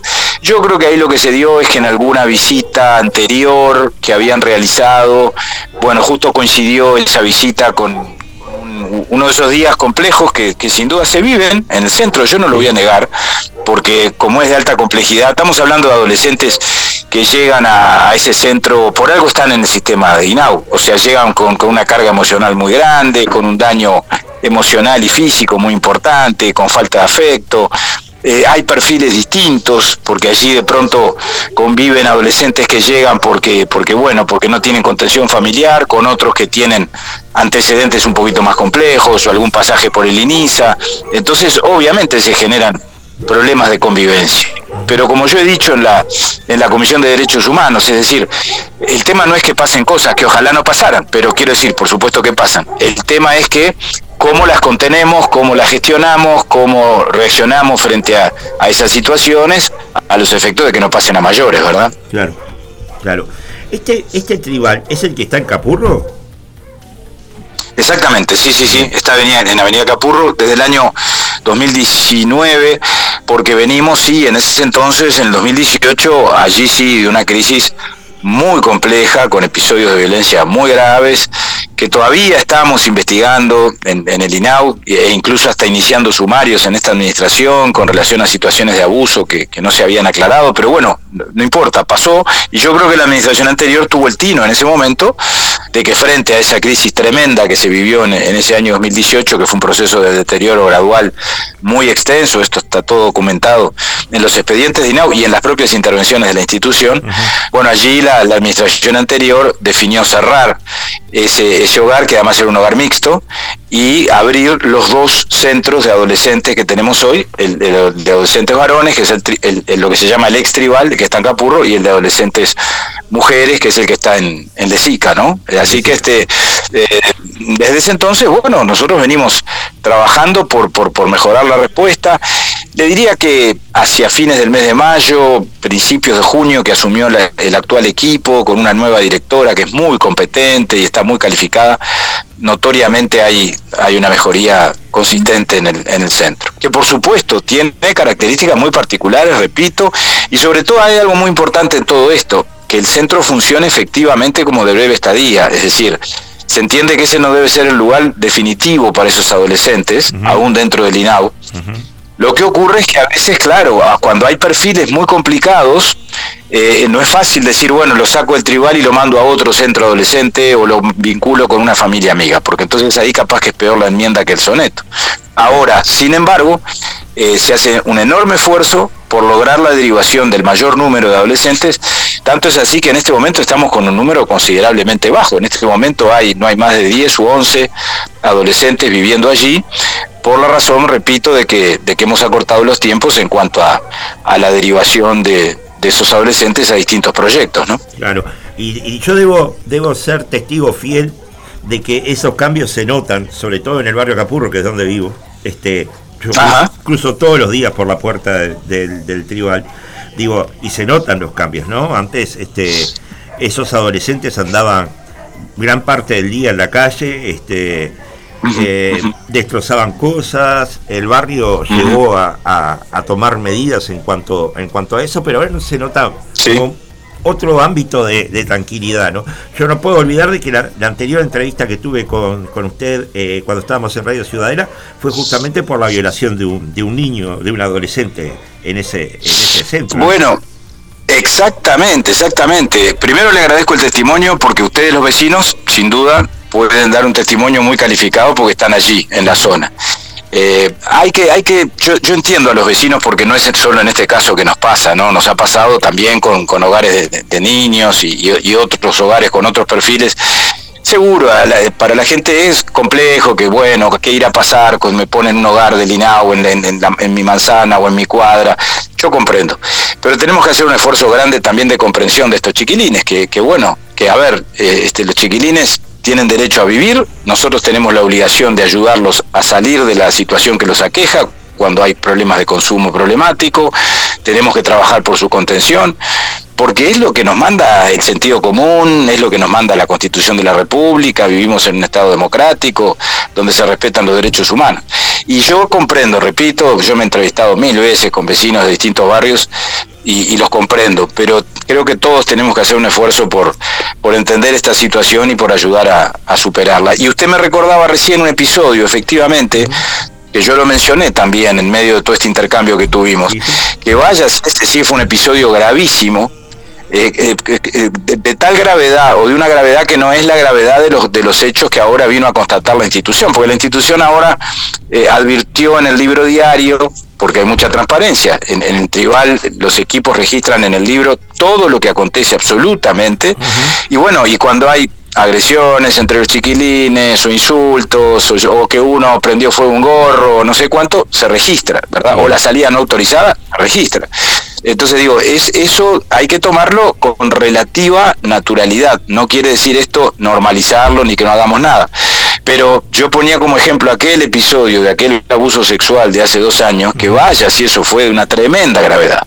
Y nosotros, por supuesto, no lo ocultamos, el tema trascendió, este, le hicimos frente a la situación, lo derivamos a la justicia, y ahí yo me recuerdo que me entrevisté con el entonces fiscal Jorge Díaz por ese asunto, y bueno, y efectivamente, uno de los agresores fue derivado de la como correspondía, porque tenemos que proteger a, las víctimas, sean adultos o sean adolescentes, y sobre todo si son adolescentes y están conviviendo con su propio agresor. Así que efectivamente lo que usted dice es correcto. Bien, bien. Este, no, también quería, quería agregar ya en este, en esta situación de, de dar este testimonio fiel, ¿no? de que en el lugar donde yo trabajo, que está todo en Boulevard Artigas y Uruguayana, al lado hay una casa que, han alquilado en distintas ocasiones para arreglar otros centros, ¿no? Entonces han pasado un este, instituto de varones, luego uno de mujeres que está por la calle uruguayana, cerca de la muerte, y este, ahora uno de niños, ¿no? Y uno ve constantemente el trato, ¿no? De esos hogares 24 horas, ¿no? Exactamente, y ese, ese local que usted menciona fue objeto de una refacción eh, el año pasado, un convenio que hicimos con Dinali, con la Dirección Nacional del Liberado. Nosotros tenemos una relación muy muy muy eh, muy exitosa con Dinali porque Dinali nos trabaja muy bien eh, es algo muy lindo no fíjese usted este este ex privados de libertad que bueno que recobraron la libertad y que y que están en pleno proceso de, afirmación y de reinserción y que bueno, y que trabajan para mejorar las instalaciones donde residen los niños institucionalizados. Yo creo que esa es una expresión magnífica de una sociedad democrática. Y, y en términos estrictamente, llamémosle, de, costo-beneficio, para el ha sido lo más conveniente porque de pronto nos resulta mucho más en cuenta este, llevar adelante un, proyecto de, recuperación de un local o de mejora de un local con Dinali que contratar una empresa constructora o hacer un llamado de licitación.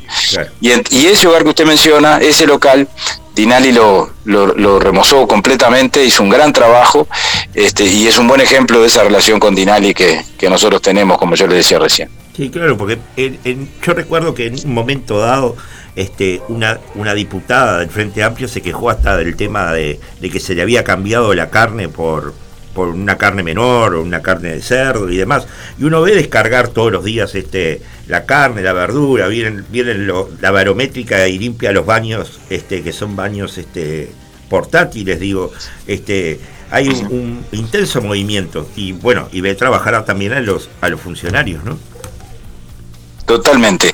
Mire, la, atención en el INAU, el cuidado de los chiquilines, de los niños, de los adolescentes, eh, es de gran nivel, de, de, gran calidad en cuanto a la alimentación, en cuanto a la protección, en cuanto al trabajo de los equipos, los educadores, las, y no, yo no estoy diciendo, por supuesto, que esto haya empezado con nosotros, que quede claro, esto es una tradición en la institución que se ha venido consolidando, que se ha venido mejorando, y, y bueno, y realmente creo que también es un signo distintivo del país en el que vivimos la, carencia mayor que esos chiquilines tienen, que obviamente eso el Estado no lo puede proporcionar, es el derecho a vivir en familia. Es un derecho que tenemos todos y se trabaja por su revinculación familiar. Lo que pasa es que estamos hablando muchas veces de, adolescentes o de niños que ingresaron y crecieron en el INAU porque, bueno, porque los abandonaron sus padres o porque se rompió el vínculo por alguna razón con su madre o con sus referentes adultos. No hay ningún referente adulto fuera del sistema, tío, hermano, que esté dispuesto a hacerse cargo de ellos. Y bueno, y van quedando dentro del Estado. Y realmente esa es una carencia, porque eso es algo que el Estado no puede dar, porque la familia es la familia, el Estado es el Estado. Y, y bueno, y cuando se fracasa en esa revinculación o cuando no hay alternativas de revinculación o cuando el proceso de adopción tampoco se concreta porque esos chiquilines ya crecieron y no hay familia adoptiva que esté dispuesto a incorporarlos, allí sí, vaya si hay una, una, carencia importante, hay que trabajar como se trabaja en las estrategias de egreso, para que esos adolescentes, que la vida ha sido dura con ellos, se puedan sostener una vez que cumplen los 18 años. Si no están prontos a los 18, entonces ahí resolvemos una prórroga de seis meses, de un año, a veces están hasta los 19, hasta los 20, hasta los 21, eh, y, y trabajando con ellos, obviamente, sobre todo con mucha intensidad a medida que se acerca la mayoría de edad, en los aspectos de educación no formal, de que puedan aprender un oficio, de que puedan hacer una pasantía con los convenios de, primera experiencia laboral que tenemos en la institución. Bueno, son los caminos que se recorren y todo eso compone, y, eso es bueno conversarlo, porque a veces los uruguayos eh, no, tienen noción ni conocimiento cabal de, de, todo lo que hace INAU todos los días, compone una malla de contención social muy importante y, y por algo el INAU canaliza además una parte muy significativa del gasto público social. Somos el quinto presupuesto de los organismos del Estado que estamos en el presupuesto nacional. Y por supuesto es el dinero mejor invertido porque eh, la inversión en la infancia y en la adolescencia es absolutamente indispensable. Sí, no, y decir que, que no cortan el vínculo con la educación tampoco, ¿no? O sea, uno los ve como, como asisten a los, a los centros educativos, pero no solo eso. Yo tuve la oportunidad en Carve de entrevistar a chicos del INAU, hice una mesa redonda, y uno de ellos me sorprendió porque le habían interesado los idiomas y era políglota. No tenga la menor duda.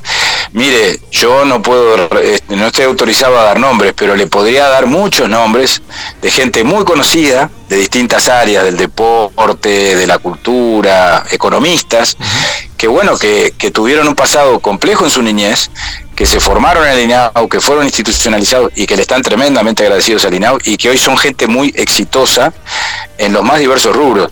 Eh, estos chiquilines, yo lo, veo todos los días, lo que necesitan son oportunidades. Cuando tienen las oportunidades o de estudiar o de trabajar, no las desaprovechan.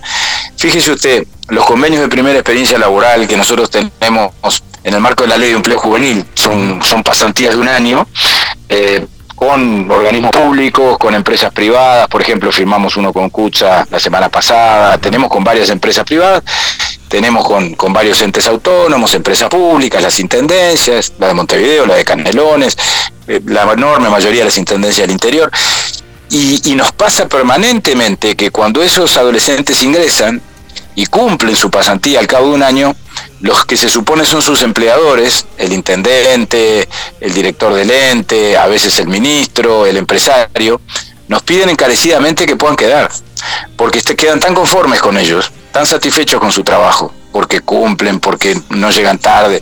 Hay excepciones, naturalmente, obviamente que las hay, como en todas las cosas, pero en su enorme mayoría, cuando tienen esas oportunidades, no las desaprovechan. Y esto es muy importante que se sepa porque, bueno, ayuda a desmistificar algunas cosas, ¿no? Y, a, terminar de, eliminar aquel concepto histórico de que, bueno, de que los niños del INAU son los, los, menores infractores. Bueno, no, hoy los niños del INAU no son infractores. Los menores infractores hoy están en el NISA, no están en el INAU. En el INAU están por otras razones y se hace otro tipo de trabajo con ellos, ¿no?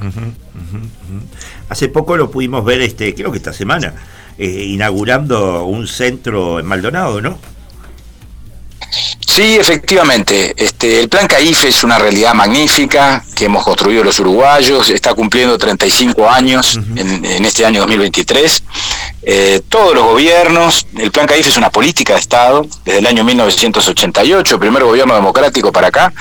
Todos los gobiernos hemos avanzado, el país ha avanzado en todas las etapas de, de su vida institucional este, en cuanto al desarrollo del plan CAIF. En esta etapa no, no ha sido la excepción, por cierto. Ustedes saben que nuestra administración en el 2021 eh, determinó una partida específica para, para plan CAIF y para primera infancia en general, porque una parte la, la gestiona el MIDES. Y nosotros tenemos un plan que lo estamos cumpliendo. En este momento tenemos 47 centros en proceso de, apertura, varios en Montevideo. Ustedes están en Pueblo Victoria, por lo que tengo entendido, ¿no? por allá, cerca de La Teja. Sí, sí. Bueno, cerca de ahí, si la memoria no me traiciona, Nuevo París, estamos terminando un, un CAIF, que mejor dicho, ya está terminado, lo vamos a estar inaugurando antes de fin de año. Bueno, de esos 47 hay 20 que antes de fin de año están abriendo sus puertas. Eh, le tocó a Maldonado el otro día, efectivamente.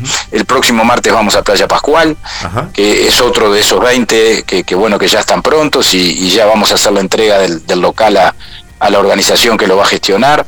Eh, realmente el, plan CAIF es, es, un gran acierto del Uruguay porque es un factor que genera mucha mucha igualdad, mucha justicia, porque porque es la oportunidad de que la gente que lo más, más lo necesita, los sectores más desfavorecidos desde el punto de vista de la distribución del ingreso, puedan, este, eh, eh, digamos, a través del Estado obtener eh, el apoyo necesario en la crianza de los, de los niños, en esa etapa de la vida donde, donde tanto se juega, porque la primera infancia es una etapa clave en la conformación de la personalidad, en los aspectos físicos, por la alimentación, pero también en los aspectos emocionales, neurológicos.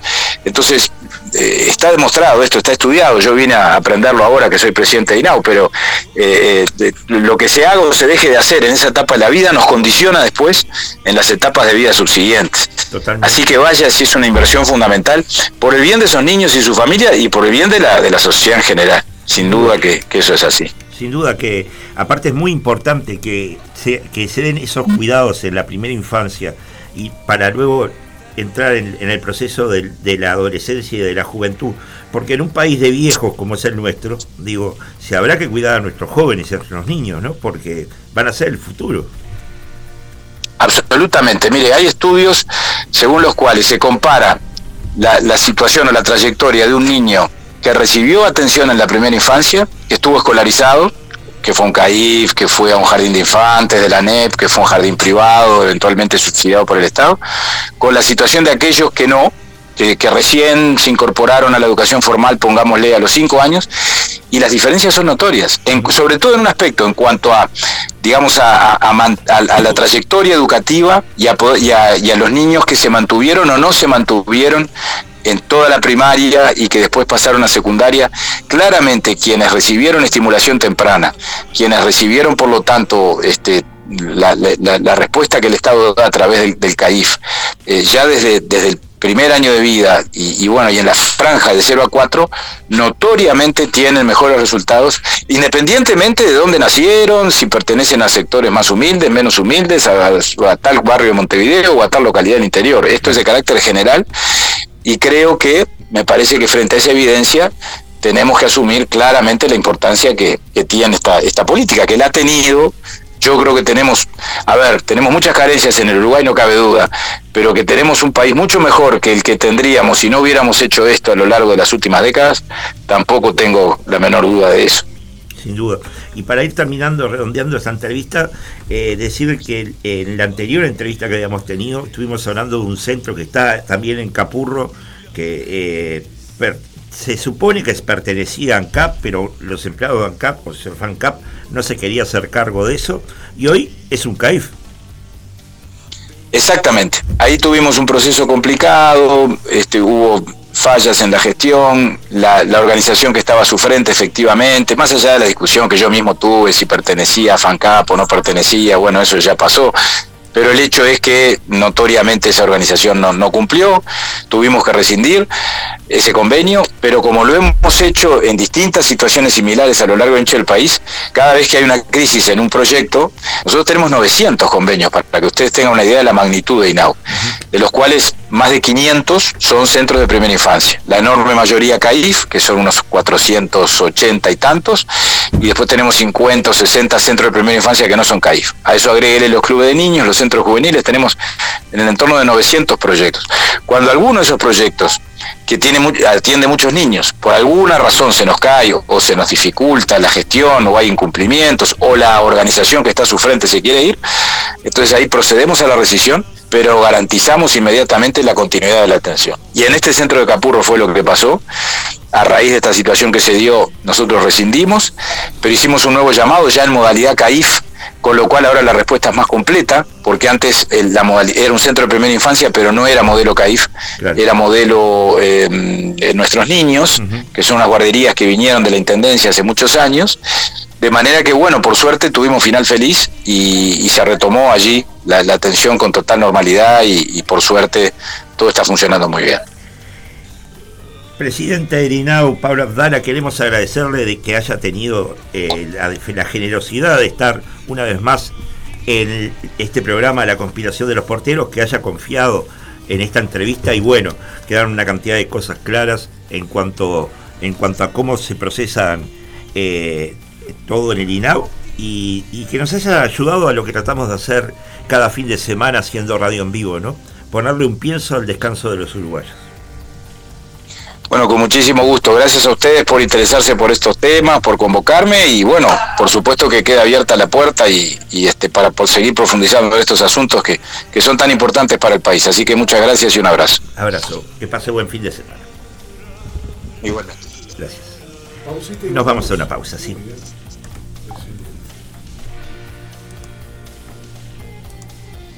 Entonces 55, la música.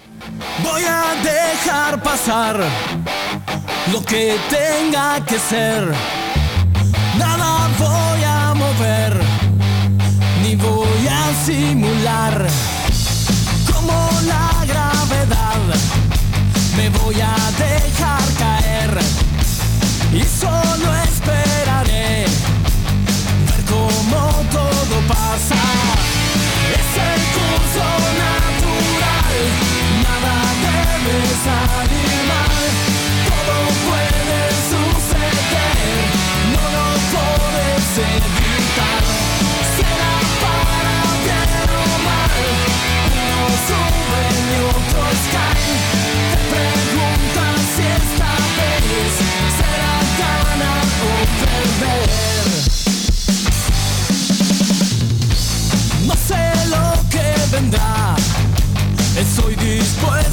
sin jugar a morir antes de asegurar que todo vuelve a empezar.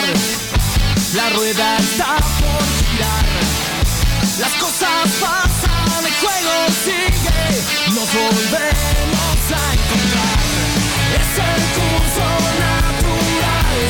Nada debe salir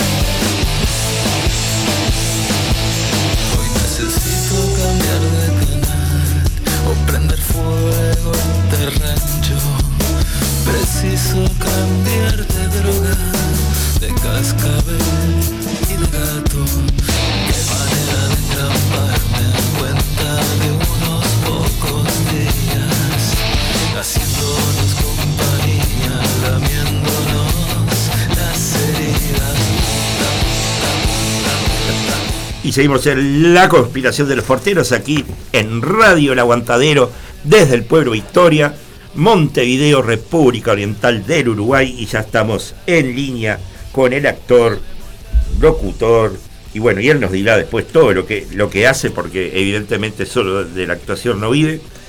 Álvaro Armán Hugón, a quien le damos los buenos días y le agradecemos la deferencia de estar con nosotros en este día sábado. Muy buenos días Álvaro. ¿Cómo andas, Leopoldo? ¿Cómo andan todos los oyentes? Muy bien, por suerte. Bueno, me alegro. Me alegro. nos convoca este, esta obra que está en cartel en, la, en el Teatro Alianza, en la sala China Zorrilla. Este, recuerde esto, la lección de Jan Karski. Contanos un poco de qué va, de qué va la obra. Bueno, eh, Jan Karski eh, fue principalmente mensajero de la resistencia polaca durante la Segunda Guerra Mundial, eh, o sea, de, digamos, de, por eso lo conocemos en un principio, además de haber sido posteriormente a la guerra profesor de la Universidad de Georgetown, profesor de ciencias políticas. Eh, él fue reclutado por, por el ejército polaco unos días antes del comienzo de la Segunda Guerra Mundial, de la invasión alemana a Polonia, eh, enviado a la, a la frontera eh, y bueno, fue una primera línea que recibió, digamos, la invasión, la Blitzkrieg alemana. Eh, huyendo, digamos, de eso hacia el otro lado, se encontró con la invasión soviética y fue llevado como prisionero a un campo de trabajo en, en en la Unión Soviética, después fue intercambiado eh, con los alemanes y llevado de vuelta cerca de su pueblo, que era Lodz, nacido en Lodz. De ahí se escapó eh, en, el medio de un traslado, un escape bastante cinematográfico, eh, siendo arrojado de un tren, digamos, en movimiento. Volvió a Varsovia y vio que la guerra estaba perdida, porque él hasta ese momento creía que todavía, digamos, este, había posibilidades este, de que digamos, de, rechazar y de, y de, sacar a los alemanes del territorio polaco. Y eh, ahí se une a la resistencia, ¿no? Como mensajero, él tenía, él le cuenta la obra que tenía, digamos, una particularidad, una memoria fotográfica y, digamos, la, la, posibilidad también de eh, hablar varios idiomas, entonces era ideal como mensajero de poder tomar información, digamos, y, guardarla sin tener que, que llevar este, ningún material específicamente y, eh, y, después poder moverse por Europa de, forma cómodamente, ¿no? Eh, y eh, ahí lo que, lo que sucede después de haber pasado muchas otras vicisitudes, ¿no? hay un libro que es autobiográfico, que es Historia de un Estado clandestino, en, el que él cuenta toda su historia, ¿no? En la obra, la obra está bastante basada en eso y también en el testimonio de, de, él en el documental Shoah de, de Claude Lanzmann. Eh, pero después de muchas cosas que, pasó, como ser prisionero de la Gestapo, de escaparse de vuelta con, la ayuda de la resistencia, fue contactado por eh, la resistencia judía que estaba eh, armándose de, una forma, digamos, secreta y dentro de las posibilidades que tenían los, judíos polacos, ¿no? recluidos en el gueto de Varsovia, fue contactado para ser testigo de eso y después informar ¿no? a los aliados, porque él eh, iba, eh, tenía una misión de, informar a los aliados sobre la situación en Polonia y la resistencia judía lo contactó y eh, aprovechando, digamos, ese viaje y ese, y ese movimiento que él iba a hacer, este, bueno, que fuera testigo de, esta situación y, y, él eligió hacerlo, digamos, o sea, eh, no, no teniendo ese compromiso y ahí fue testigo de, de, los campos de concentración del gueto y viajó eh, a Londres y después a los Estados Unidos a informar de eso. Se reunió con, por ejemplo, con de, primera mano con Roosevelt. Y no, no fue escuchado, no se le hizo caso, ¿no? Eh, o sea que él podría, digamos, haber evitado de alguna forma a través de, su testimonio, si hubiera sido oído, la magnitud del, holocausto, ¿no? Eh, fue, digamos, en el 1943, cuando todavía se podía detener, ¿no? Eh, eh, bueno, esa es un poco la historia de, él, después se queda en los Estados Unidos y, a partir de ahí se hace profesor en, la universidad y en el 78 contactado por Claude Lanzmann, él no quería estar en este, en este documental en un principio y finalmente acepta, digamos, asumiendo que tenía esa, esa responsabilidad histórica de, contar lo que él había visto. Y, ahí, digamos, es a partir de que, de que se estrena ese documental es que se hace conocida, un poco más conocida su historia, porque tampoco es que sea esto una historia tan, tan conocida. Y en la obra lo que, lo que se cuenta es, es eso, es su historia, ¿no? Él, empieza en una clase, digamos, con la excusa de una, de una clase que, que de alguna forma es una clase con los espectadores, este, empieza a contar su historia desde que es niño hasta, hasta el momento presente, digamos, en el que eh, es contactado para, el documental. Eh, y a partir de ahí la, estructura de la obra, digamos, es, es que va contando a través de, eh, de su historia, pero con todos los personajes con los que él se va encontrando a lo largo de, su vida. Entonces, digamos, lo, voy encarnando varios personajes, son más de 30 personajes, algunos eh, con, de una sola línea, ponele, o de, o de un momentito, de unos segundos, y algunos este, de, más desarrollo, como por ejemplo Roosevelt. Eh, también hay, se, da la situación de que hay escenas en que son varios personajes al mismo tiempo, hasta tres personajes este, interactuando, ¿no? Y, bueno, tiene esa, esa particularidad el, unipersonal, porque es un unipersonal, que era algo que, no, que no te había contado, digamos. Pero que me lo imaginé, porque cuando leí la gacetilla vi que no había más actores, este, dije, está, es un unipersonal. Y a eso voy. Exacto. ¿Cómo, qué, te insumió, cuánto te insumió ponerte en el traje de Shankarsky y de esos otros personajes, no? O sea, desdoblarte. Claro. Mira, es un, fue un trabajo primero que nada de, acopio, digamos, de, la letra, ¿no? De la información que, está en el texto, ¿no? Claro. Eh, que eso fue un trabajo ya desde marzo, eh, que yo empecé a diario, digamos, a ir incorporando. Es un unipersonal de una hora 25 minutos, ¿no? Entonces son, es un montón de, texto, ¿no? Y después, bueno, una, una cosa, digamos, que hice fue... Eh, digamos, marcar el texto este, con, este, eh, con cada uno de los personajes, porque en realidad está todo, digamos, eh, no, está diferenciado, no está puesto con el nombre del personaje y el texto al lado, como habitualmente estaba un libreto. Eh, y, después, bueno, de tenerlo memorizado, digamos, el trabajo comenzó en los ensayos con Jorge, que fue a mediados de mayo, o fines de mayo trabajando sobre eso, que fue bastante rápido en un principio, la, primera etapa de trabajo fue rapidísimo, este, teníamos tipo en tres semanas eh, dos terceras partes de la obra montada, porque yo ya tenía la letra, ¿viste? Eh, avanzamos muy rápidamente, después tuvimos el tema de, salud de Jorge, que nos detuvo eh, y, que aparentaba este, terminar con, el proyecto en un principio, porque bueno, supimos que Jorge no iba a poder seguir y bueno, ante la, digamos, la, situación de salud, primero que nada, era lo más importante eso, que, Jorge se recuperara, como se está recuperando por suerte.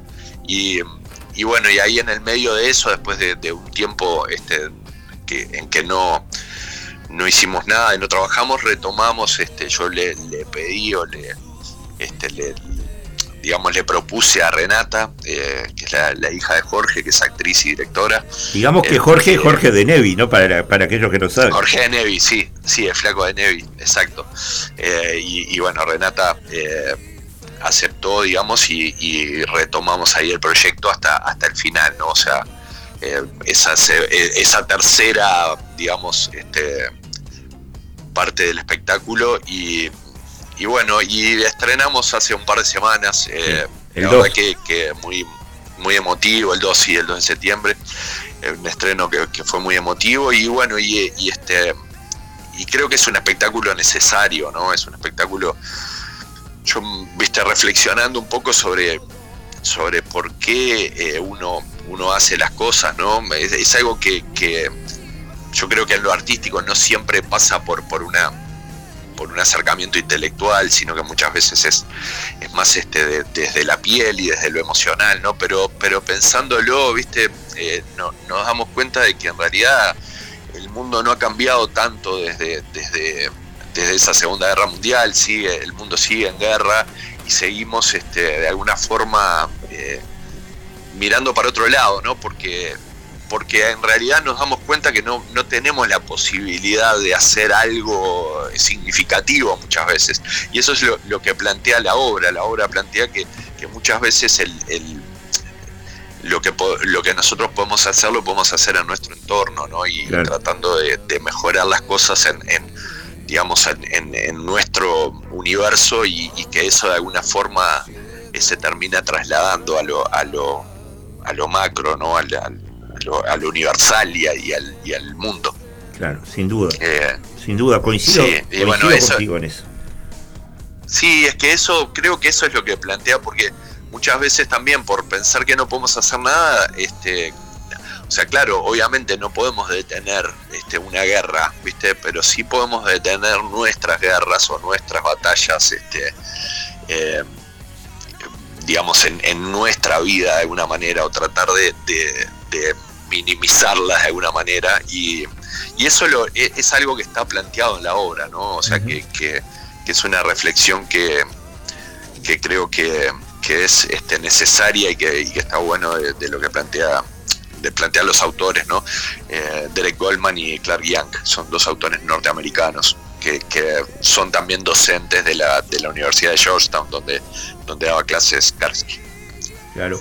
Este, bueno, decirle al público que la obra va los sábados a las 21 horas, ¿no? En la sala China Zorrilla, como dijimos recién. Sábados a las 21, sábados hoy 21 horas y domingos 19.30 horas. Bien, domingo 19. Este, tienen las entradas en, en Ticantel, que las pueden, las pueden sacar por, por Ticantel, eh, o en la boletería del teatro a partir de las 5 de la tarde.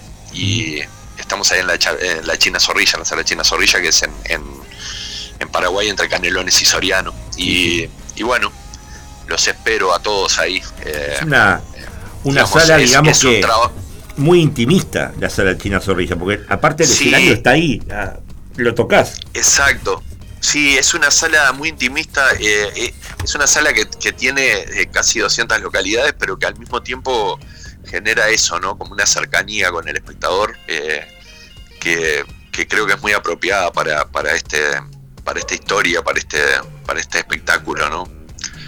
Bien, decir que eh, Álvaro Armando es también docente de teatro, ¿no? Este, yo recuerdo hace unos años, no sé si vos te acordás, pero en la 1410, cuando, cuando teníamos la conspiración de los porteros allá en, en, el, en la vieja casa del Diario de la República, te hicimos una entrevista con Lori, este, un sábado, ah, sí, claro. Sí, sí, sí, de la, para, hablando más de que nada de la escuela, pues. ser. Claro, claro, exacto. Claro. Exacto. Sí, este, sí, eh, la, eh, la escuela es la EAU. Eh, y bueno, ya cumplió 10 años el año pasado, o sea, este fin de año cumplimos 11 años. Es una, una escuela de formación actoral que tiene una digamos, una, una carrera de, tres años con un posgrado de un año, eh, pero al mismo tiempo también tiene muchos talleres eh, de distintos tipos, ¿no? Eh, de distintas duraciones, para niños, para adolescentes, para adultos, para mayores de 60 años. o sea, tratamos de tener todas las propuestas y de integrar, digamos, muchos docentes y formadores del medio, ¿no? Este, más allá de, las clases que doy yo particularmente, digamos, en, la carrera, también hay, muchos otros docentes siempre y, muchas otras propuestas de, talleres. Eh, así que los que estén interesados en, empezar en este mundo del, teatro eh, van a ser bienvenidos y creo que van a encontrar un lugar ahí en la escuela. El, el contacto, digamos, pueden buscarlo en Instagram, es Buena Escuela, o bueno, hay un teléfono 096-438857 y se comunican ahí con, la escuela para, averiguar. Está por empezar, por ejemplo, ahora un taller de, Federico Longo de improvisación que, va a estar muy bueno de aquí hasta fin de año. Mirá, Federico Longo que está este, haciendo también una obra con Petru Con Petru, sí, sí, sí, está haciendo una. No me acuerdo mucho el nombre ahora. Yo tampoco. Una obra con. Sí, este, algo de dos, no sé qué, este, pero está haciendo una obra. Es, es un, gran actor, Fede, y, un gran docente. Son muy, muy divertidas y muy enriquecedoras las clases con él. Sí, sí, aparte una persona muy comprometida. Yo recuerdo haberlo entrevistado también por el tema de que él quería este, tener, tener hijos y estaba en el tema de, de, todo, de todo eso. Sí. sí, tal cual, tal cual. Sin duda. Eh, Álvaro, te meto en otro tema. Este, No te lo advertí con tiempo, pero eh, de eso se trata el periodismo.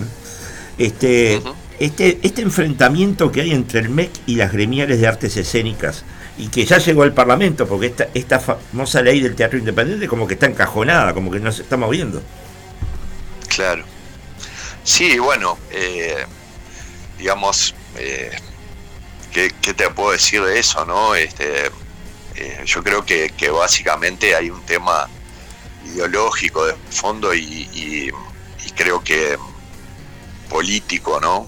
me parece que, viene un poco por ese lado. Eh, pero bueno, también habla un poco de, eso, ¿no? De, de, los intereses que tiene que tiene el, el, gobierno y, bueno y los y, las cosas que no que no interesan tanto no eh, creo que que bueno eh, ya, ya sabemos un poquito cómo cómo son las cosas o sea lo sabemos desde desde el, desde de antemano digamos no que, que, que, esto iba iba a ser así pero bueno eh, no, no te puedo decir mucha cosa más. No, me parece que. Por ejemplo, por ejemplo, si lo digo yo. Mira, si lo digo yo, de que está, este, por ejemplo, un teatro emblemático como el Galpón, en este momento mm. está en serias dificultades. No te deseo decir si desaparecer, pero anda cerca de eso.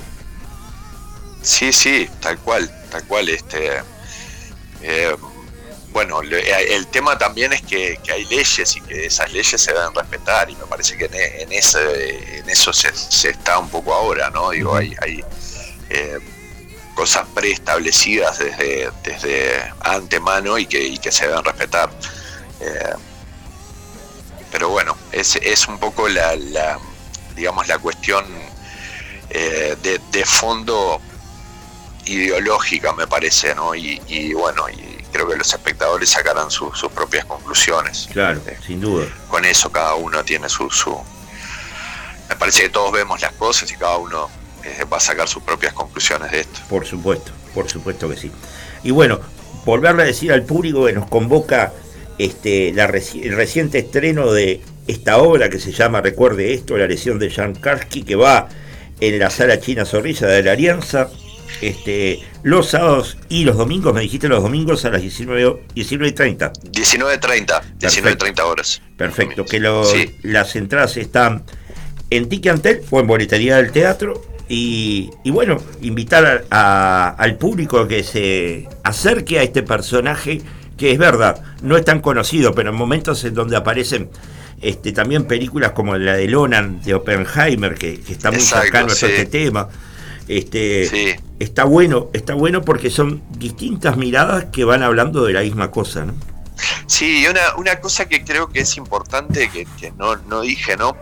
Que es una e, es la visión, digamos, desde, desde un eh, no judío, ¿no? Porque Katsky no, no, era judío, era, era cristiano, era católico, ¿no? Eh, y también los autores eh, no, no, no son judíos.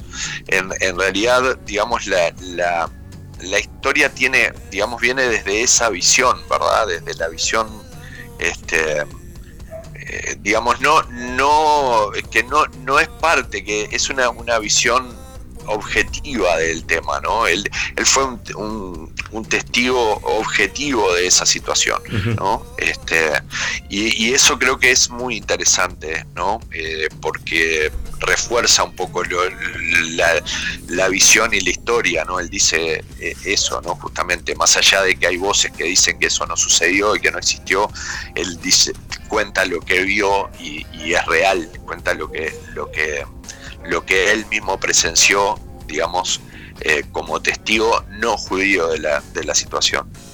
Bien, y esta obra fue, eh, se accedió a los derechos por parte de, del flaco Jorge de Nevi, después la tradujo de puño y letra, y, bueno, dado este quebranto de salud que fue un accidente cerebrovascular que tuvo, que tuvo el flaco, y por suerte las buenas, las noticias buenas son de que se está recuperando, fue terminado de dirigir por su hija, ¿no? Renata una de sus hijas, Renata de Neves. Sí, una de sus hijas, exactamente. Sí, sí. Por suerte, bueno, sí, el, flaco se está recuperando y este y, nada, y, está muy contento de que hayamos podido llegar a estrenar y, bueno, estamos todos este, felices de, haber podido llegar a, esa instancia, digamos. Álvaro Armán Hugo, fuiste muy generoso de estar una vez más en el programa de La Conspiración de los Porteros. Este, y sin duda después que vea la, la obra, te, te WhatsApp para, para decirte qué fue lo que me Dale. Dale, te, esperamos y esperamos a todos los espectadores y, gracias a ustedes por el espacio, por difundir. Cuando tú gustes, los micrófonos de la conspiración de los porteros están abiertos. Muchas gracias, Leopoldo. Un abrazo para todos. Buen fin de semana pausa musical y ya volvemos, ¿te parece? Muy bien. Ya dije que no. Me calenté.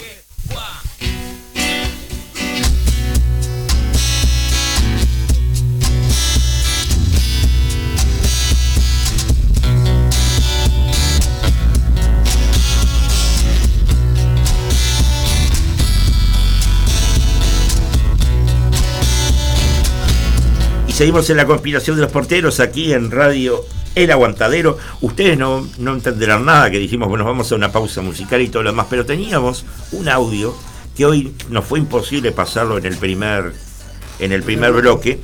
Y ahora, como vimos con Martín, que teníamos este un lugarcito ahí para ponerlo, creo que es muy interesante. Este es el, el audio, el mensaje final de la película Sonidos del Silencio. Escúchenlo, háganse de él y traten de difundir lo que esta película propone.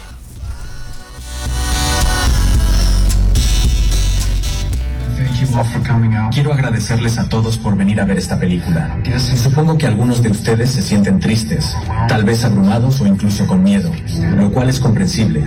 Pero vivir con miedo no es la forma en que resolvemos este problema. Es a través de vivir con esperanza y creer que podemos marcar la diferencia.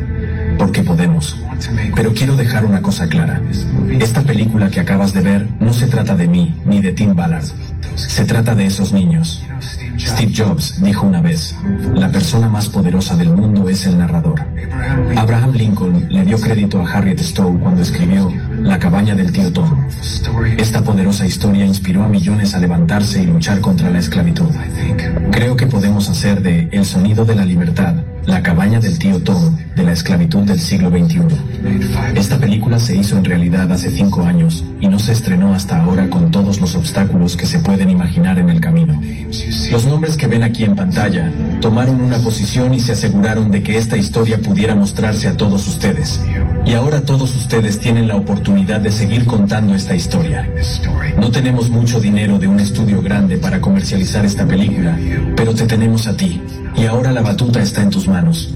Ustedes son los narradores que pueden hacer que la gente venga a ver esta película en los cines. Cuando vienes a un cine experimentas las películas de manera diferente. No hay interrupciones, no hay distracciones.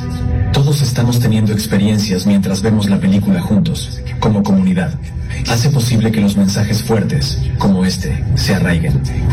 El sonido de la libertad es la historia de un héroe, pero no me refiero al personaje que interpreto. Es el hermano y la hermana heroicos en esta película que trabajan para salvarse mutuamente. Ellos son los verdaderos héroes. La persona más poderosa en este mundo es el narrador. Juntos, tenemos la oportunidad de convertir a estos dos niños y a los innumerables niños que representan en las personas más poderosas del mundo al contar su historia de una manera que solo el cine puede hacerlo. Durante los meses mientras el sonido de la libertad esté en cines, estos niños pueden ser más poderosos que los capos del cártel, los presidentes, los congresistas o incluso los multimillonarios tecnológicos. Creemos que esta película tiene el poder de ser un gran paso hacia adelante para acabar con el tráfico de niños, pero solo tendrá ese efecto si millones de personas lo ven. Y ahora, sé que es raro, porque estamos en un cine, pero siéntete libre de sacar tu teléfono y escanear este código QR. No queremos que las finanzas sean la razón por la que alguien no vea esta película. Así que Ángel Studios ha establecido un programa de pagar por otros en el que puede pagar el boleto de otra persona que de otro modo no lo vería. Si puedes, te invitamos a pagar por otros al comprar un boleto para otra persona. O si tu presupuesto es ajustado, comparte la información sobre los boletos gratuitos ya disponibles con tantos amigos como puedas. O haz ambas cosas. Únete a nosotros y a millones de personas más al hacer sonar el sonido de la libertad y la esperanza en todo el mundo. Y solo recuerda esto. Los hijos de Dios no están a la venta. Gracias. Thank you.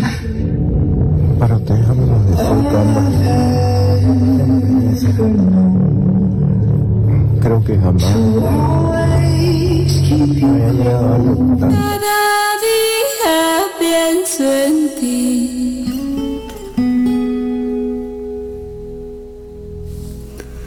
Pienso un poco más en ti.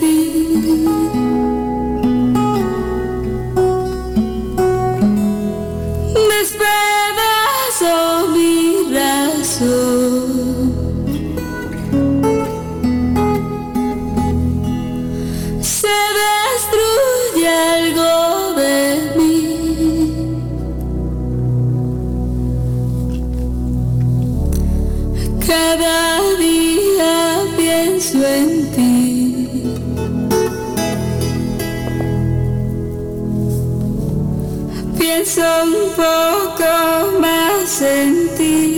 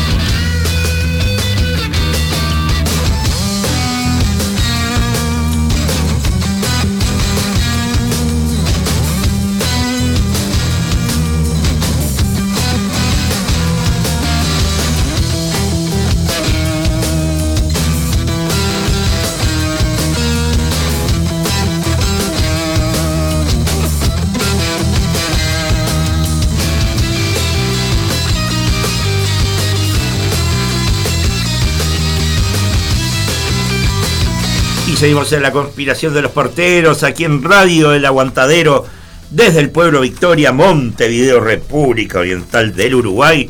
Y ya tenemos a la actriz Micaela Larroca, a quien le damos los buenos días y le agradecemos la deferencia de habernos atendido en este día sábado.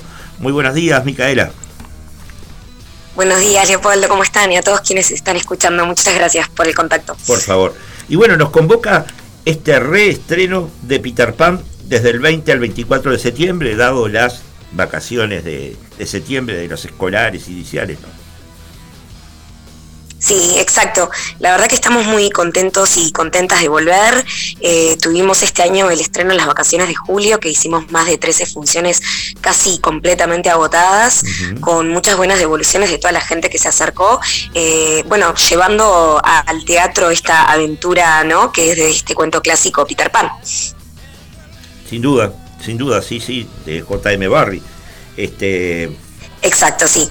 Y, y bueno, contanos un poco de qué va este Peter Pan, porque es un personaje que a través del tiempo, digo, lo hemos visto en, en numerosas películas, una inclusive que era, a mí no me gustó para nada, una película de Spielberg donde era, era un Peter Pan adulto, digo, con Robbie Williams, pero... Sí, pero con bueno, Robbie Williams. Y estaba Julia Roberts, creo, también Julia en esa, en esa versión. campanita, exacto. sí, Este, exacto. Pe- Contanos un poco de qué va, cómo, cómo se hicieron de Peter Pan, porque no es un personaje fácil de protagonizar, es un personaje que vuela.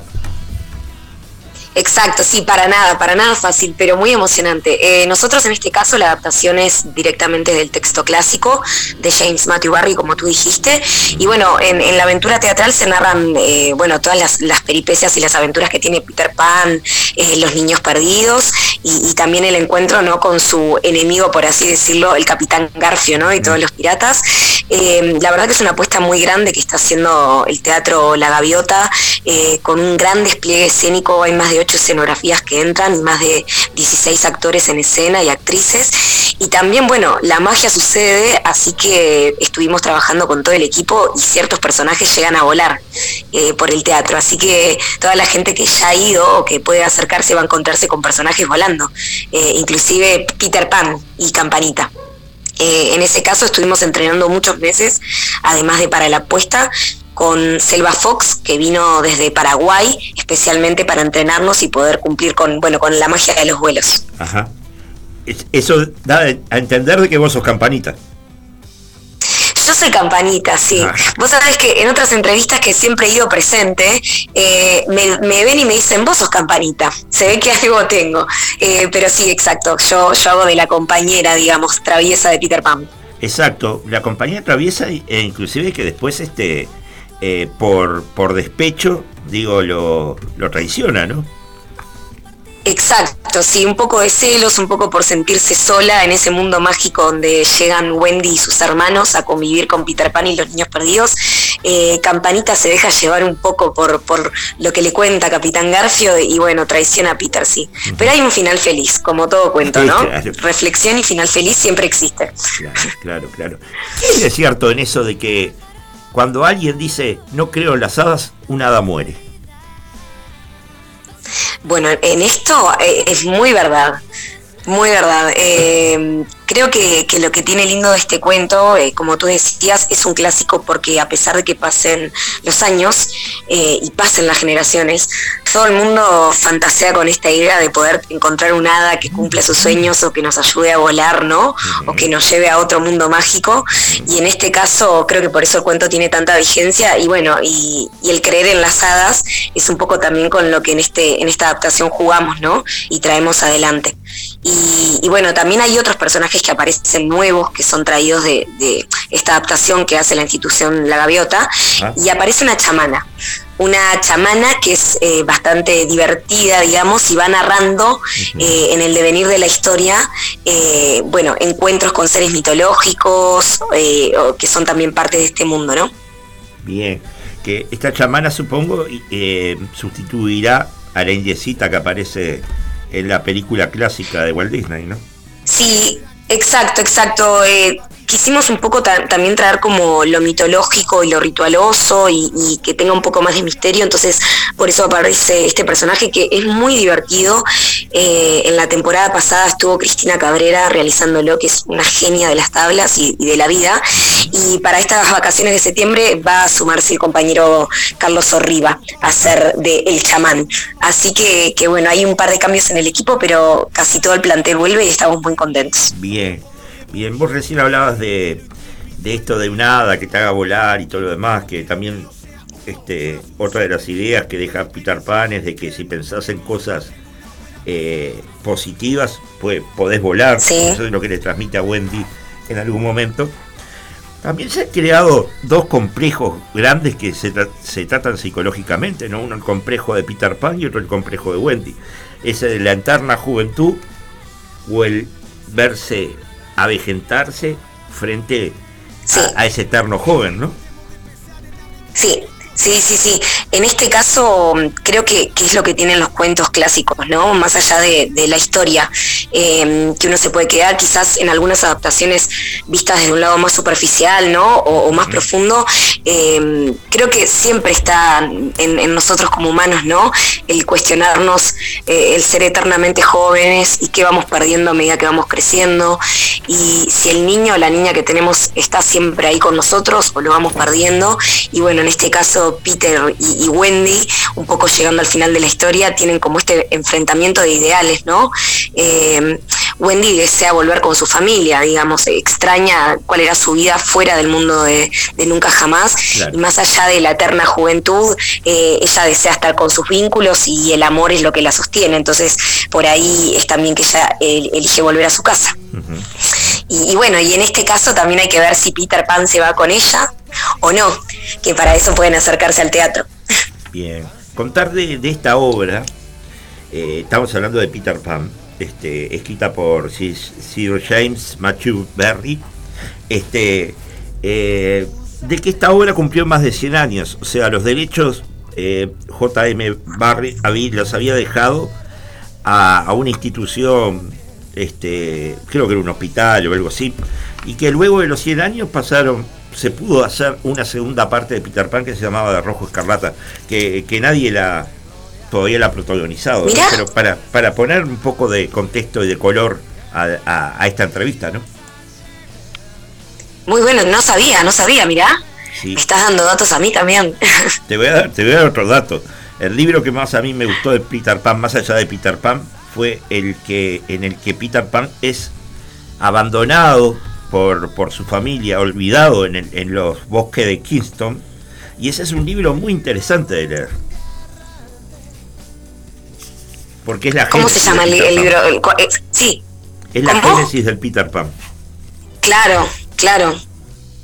sin duda. Y bueno, es que es que ahí hay que hay que investigar, ¿no? Este, investigar. pero es una para mí es una historia muy emocionante y, y bueno, eso más allá de todas las, las adaptaciones, eh, creo que nos hace reflexionar mucho en nada, en la vida de como humanos, ¿no? Cómo nos relacionamos o el caso de ser niños eternamente o no.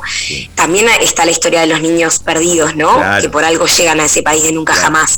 Y, y bueno, también reflexionar quizás como adultos o como niños el por qué están ahí.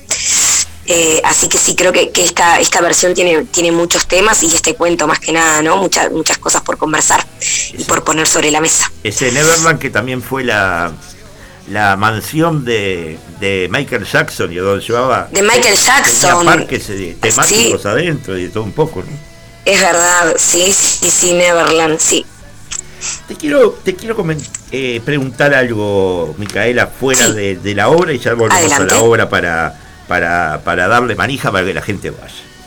Este, el, el Teatro Estela Italia, donde está este, la compañía de teatro de la Gaviota, este, bien dice la galletiza que fue construido en, en el año 95, 1895 por el ingeniero italiano Luigi Andrioni, pero luego en, de- luego de creada la institución teatral La Gaviota, en el estreno de justamente La Gaviota de Chekhov, en el año 77, en el año 86 decidieron comprar, eh, perdón, en el año 1990 decidieron comprar el inmueble que estaba siendo rematado, ¿no?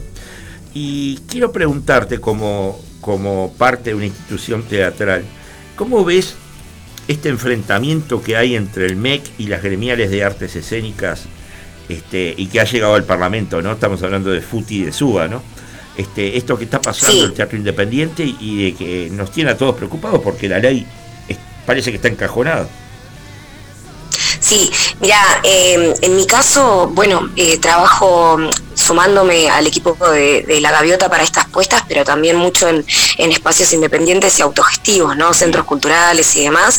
Y la verdad que, que esta es una lucha que venimos dando hace muchos años, inclusive, como tú decís, eh, yo nací en el 93, es una lucha que se viene dando desde hace antes, ¿no?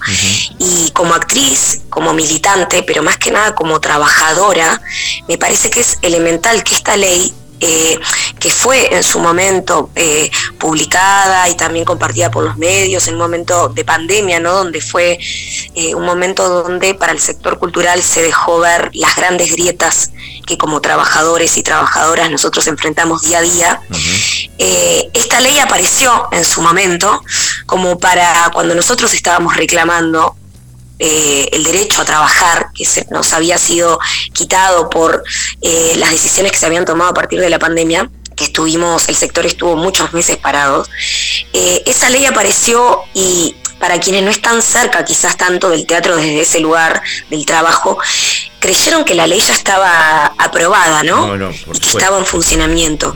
Y es una ley que está totalmente encajonada, como vos decís, creo que esa es el, la palabra que hay que utilizar y que desde SUA y desde FUTI y también desde muchos compañeros que trabajan en distintas instituciones, seguimos luchando para que por fin eh, se apruebe. Es una ley que no ampara a, los grandes teatros, sino a los trabajadores, a los técnicos, las técnicas, los actores, las actrices y todos quienes hacen que esta maquinaria increíble que es la cultura, que es tan importante para cualquier país, pero creo que para Uruguay más que nada, siga adelante. Eh, me parece que es dar un paso más que necesario a nivel social para que se empiece a tomar con relevancia eh, a quienes participan y llevan adelante este sector cultural, ¿no?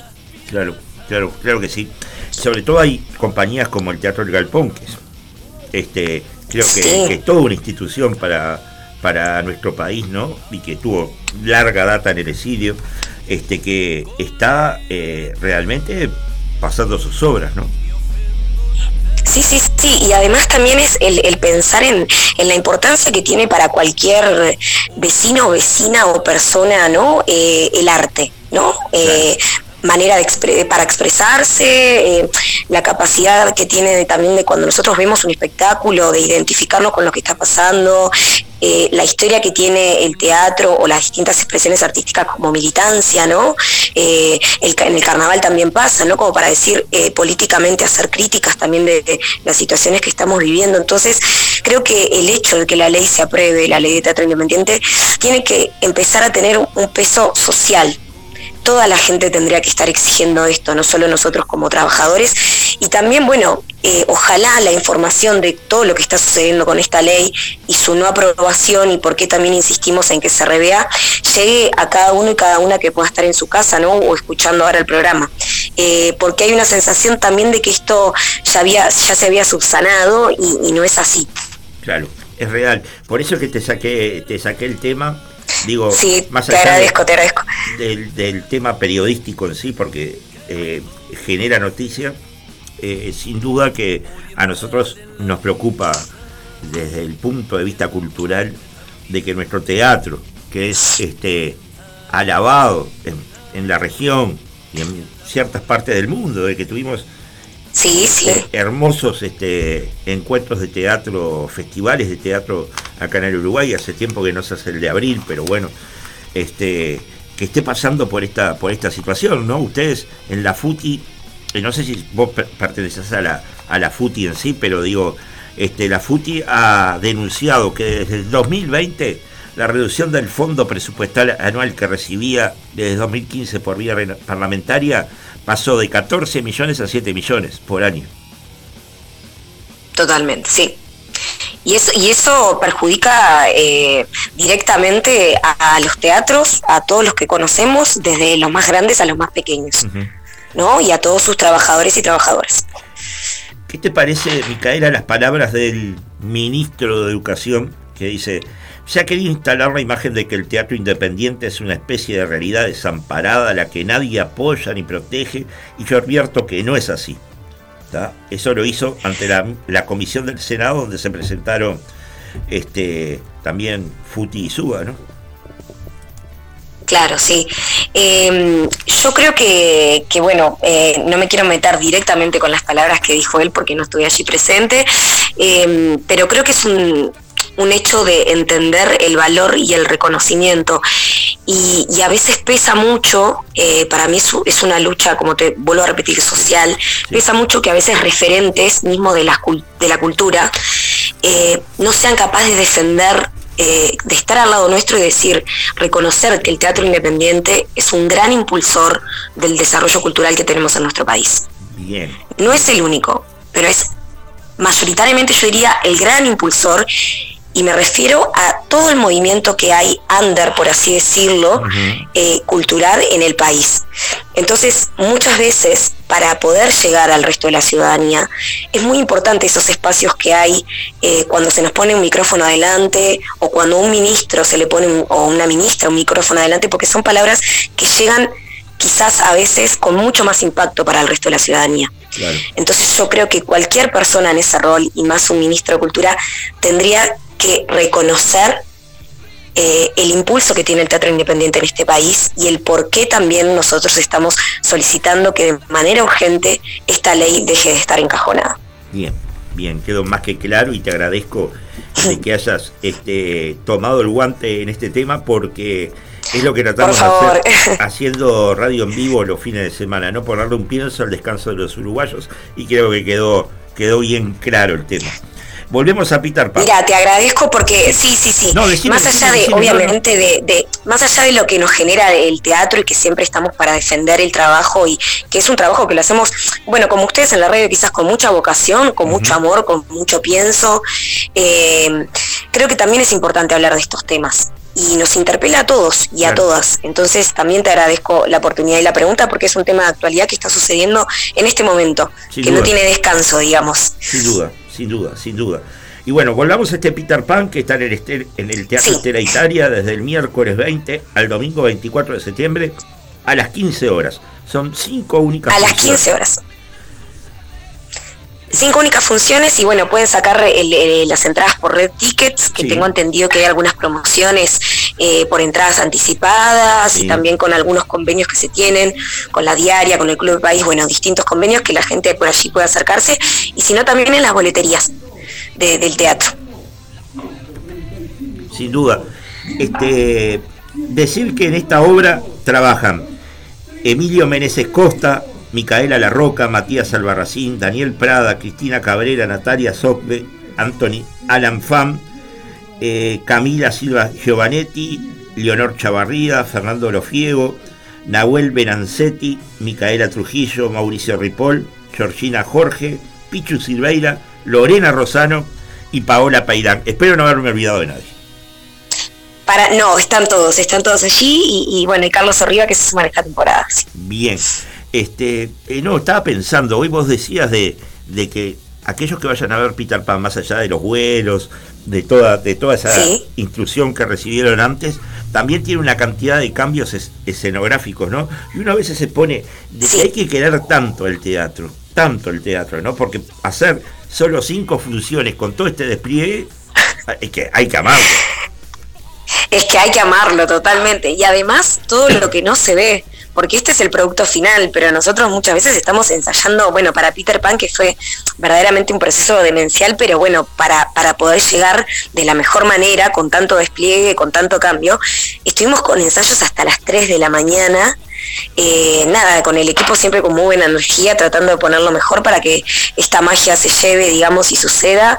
Y la verdad que todos los rubros son impresionantes, el vestuario, las luces, la escenografía y además todo lo que generan ¿no? estos 16 actores y actrices en escena, eh, que es increíble. La verdad que, invitar a la gente a que se acerque es para toda la familia.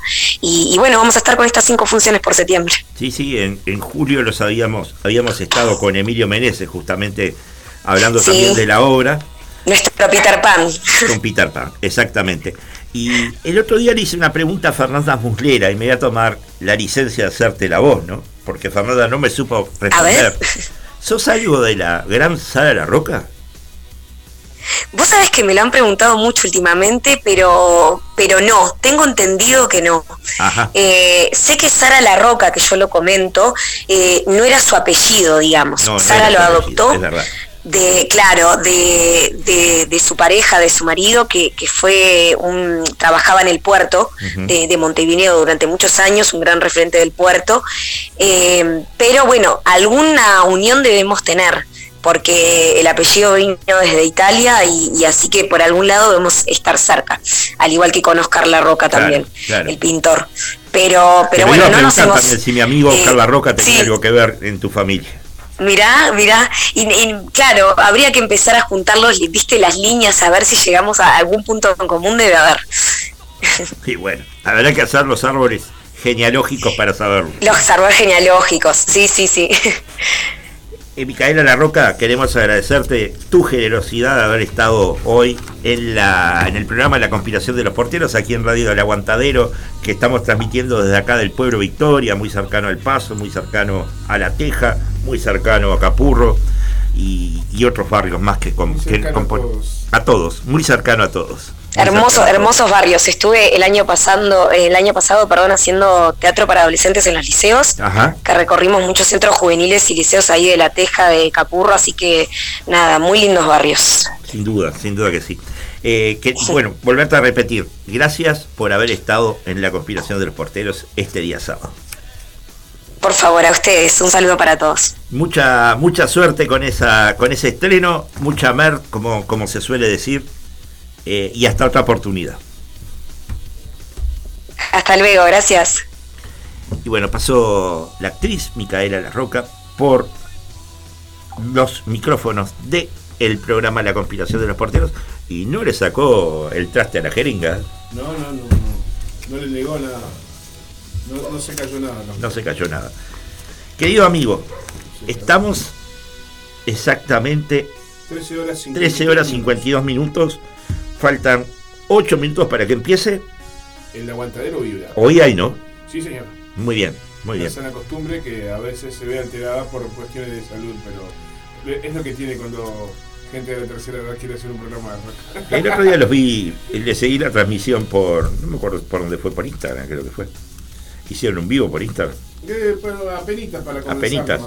Ahí Sí, porque lo nuestro no es audiovisual, lo nuestro es, es, es radio. Y en la semana estuvo el, el líder de Pecho de Fierro. Nos anduvo visitando, nos regaló una, su versión de Al Alba en formato de fogón, como dice él, en formato acústico. Mire usted, Muy. Eh, le recomiendo el nuevo disco de Pecho de Fierro, ya que estamos. mire usted. Este, que está brutal, brutal. Y esa versión de Pecho de Fierro de Al Alba está, la verdad, La voy a escuchar. Estamos hablando del tema de, de Aute. Lo hizo, Dardo Auto, sí. Claro, es un temazo.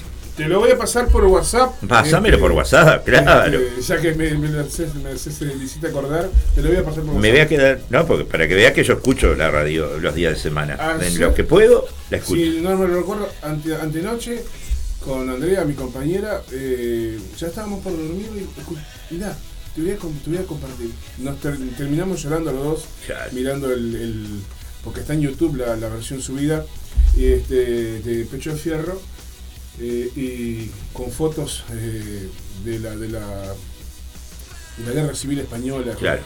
Este. Te la paso, te la paso ahora en un ratito. Dentro de poco vamos a tener, estoy preparando esa entrevista, al querido colega Antonio Ladra, que acaba de escribir un libro acerca de la de la guerra civil española y, y- y el exilio al Uruguay. Este, recién estoy metiéndome en ese libro. Este, Planeta en esta semana me mandó cerca de ocho libros. Esto es- voy a tener que estudiar mucho va. para preparar todas las entrevistas que se nos vienen. Y eh, entre esas entrevistas estoy tratando, porque ya que Javier Milei no quiere dar entrevistas a Uruguay, no sé por qué, al autor del libro que acaba de salir ahora, que se llama Loco, que es la biografía autorizada de Javier Milei. Y seguramente estemos con el, con el autor del libro desde Buenos Aires. Y Este, Milei no afloja, no quiere dar entrevistas. ¿sí? Milei no quiere dar entrevistas. Milei no quiere entrevistas.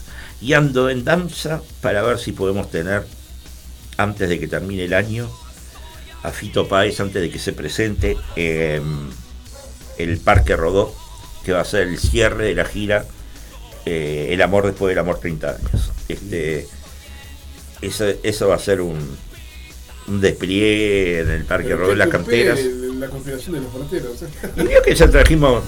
No, me- no se puede, no se puede quejar de mí. No, digo. no, no, para nada. Le he traído entrevista, de una columna desde Alemania, entrevista desde España, nos vamos a México. Sí, por todo el mundo. Hicimos entrevista en Buenos Aires. Este, estamos, estamos viajando por, Estamos por viajando podemos, estamos viajando. Por otro nivel. Yo cuando, cuando hicimos el, el encuentro de que la compilación de los porteros se mudaba a esta casa, jamás te hablé de todo esto. No, no, no, para nada.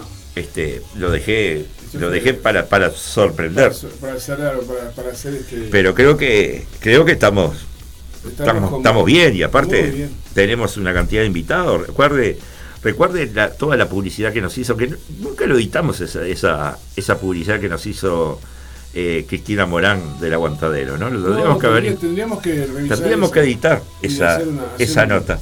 Una, en cuanto pueda lo voy a hacer. pero sí, sí, Creo que la tengo, creo que tengo editada la nota sola. Ah, mirá. Si la tengo te la mando por correo. No, mirá. ¿Está? Es una, esa, esa nota fue maravillosa, muy emotiva. Sí, sí. Y aparte nos redivertimos. Ella se redivirtió Sí, con el nombre sí. de la radio, Con el nombre del qué programa. Mujer, qué mujer, qué mujer tan maravillosa, la verdad. Sin duda, sin duda. Y bueno, no le robamos más tiempo a la radio. 13.57 en un día hermoso de por sí. La verdad, Y a ver, espera un poquito, ya le voy a decir, eh, dígame. le voy a decir en cuánto estamos en este momento. Sí. 23 grados. Seguimos en 23 grados, a ver si no nos equivocamos. 23 grados. ¿Está? Precipitación cero. Y usted me dijo que mañana llovía. Dice que si yo. Bueno, le digo En mi aplicación dice que mañana se venía a subir. En esta aplicación dice que a las 11 de la mañana comienza a llover en el día de mañana. No, a las 11 de la mañana. Así que voy a tratar de levantarme tempranito para irme un ratito hasta el Parque Capurro a disfrutar del sol hasta que empiece la lluvia. Y el que le guste la feria, no lo deje por último momento porque mañana, si no, se Uh, a- qué, qué lástima que me da cuando. Si te acuerdas, qué, qué lástima que me da cuando llueve los fines de semana cuando la gente hace feria, que con eso tiene que, que subsistir el mes, Muchas ¿no? familias que dependen de la feria y. A eso voy. La gente que, que camina comprando no me interesa. Claro. Me interesa el pobre, la pobre, el pobre ciudadano que tiene, que dependen de eso, claro, ¿no? que tiene que vender. Eh, sí. 13 y 58, de mí solo resta decir chao. Si usted me permite, entonces, Diga. ya que estábamos hablando, Diga. nos vamos a ir con la versión de Pecho Fierro de Al Alba. Ah, qué bueno, qué bueno, qué lindo regalo. Muy bien. No se vayan, que ya viene el aguantadero vivo.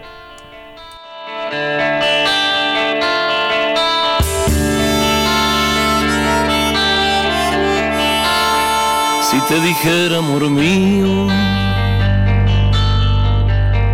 que temo a la madrugada, no sé qué estrellas son estas que hieren como amenazas, ni sé qué sangra la luna al filo de su guadaña. Presiento que tras la noche vendrá la noche más larga. Quiero que no me abandones,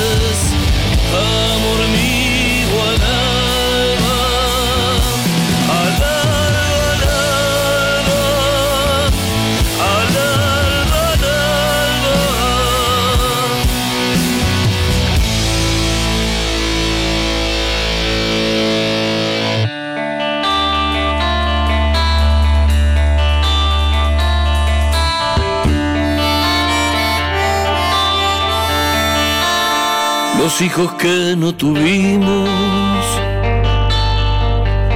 se esconden en las cloacas, comen las últimas flores. Parece que adivinara que el día que se avecina con hambre atrasada. Presiento que tras la noche vendrá la noche más larga. Quiero que no me abandones, amor mío al alma, al.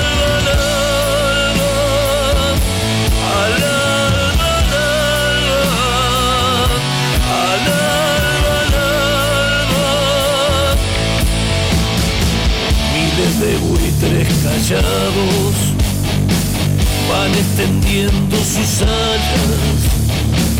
No te destroza, amor mío, esta silenciosa danza, maldito baile de muertos, pólvora de la mañana. Presiento que tras la noche más larga. Quiero que no me abandones, amor mío.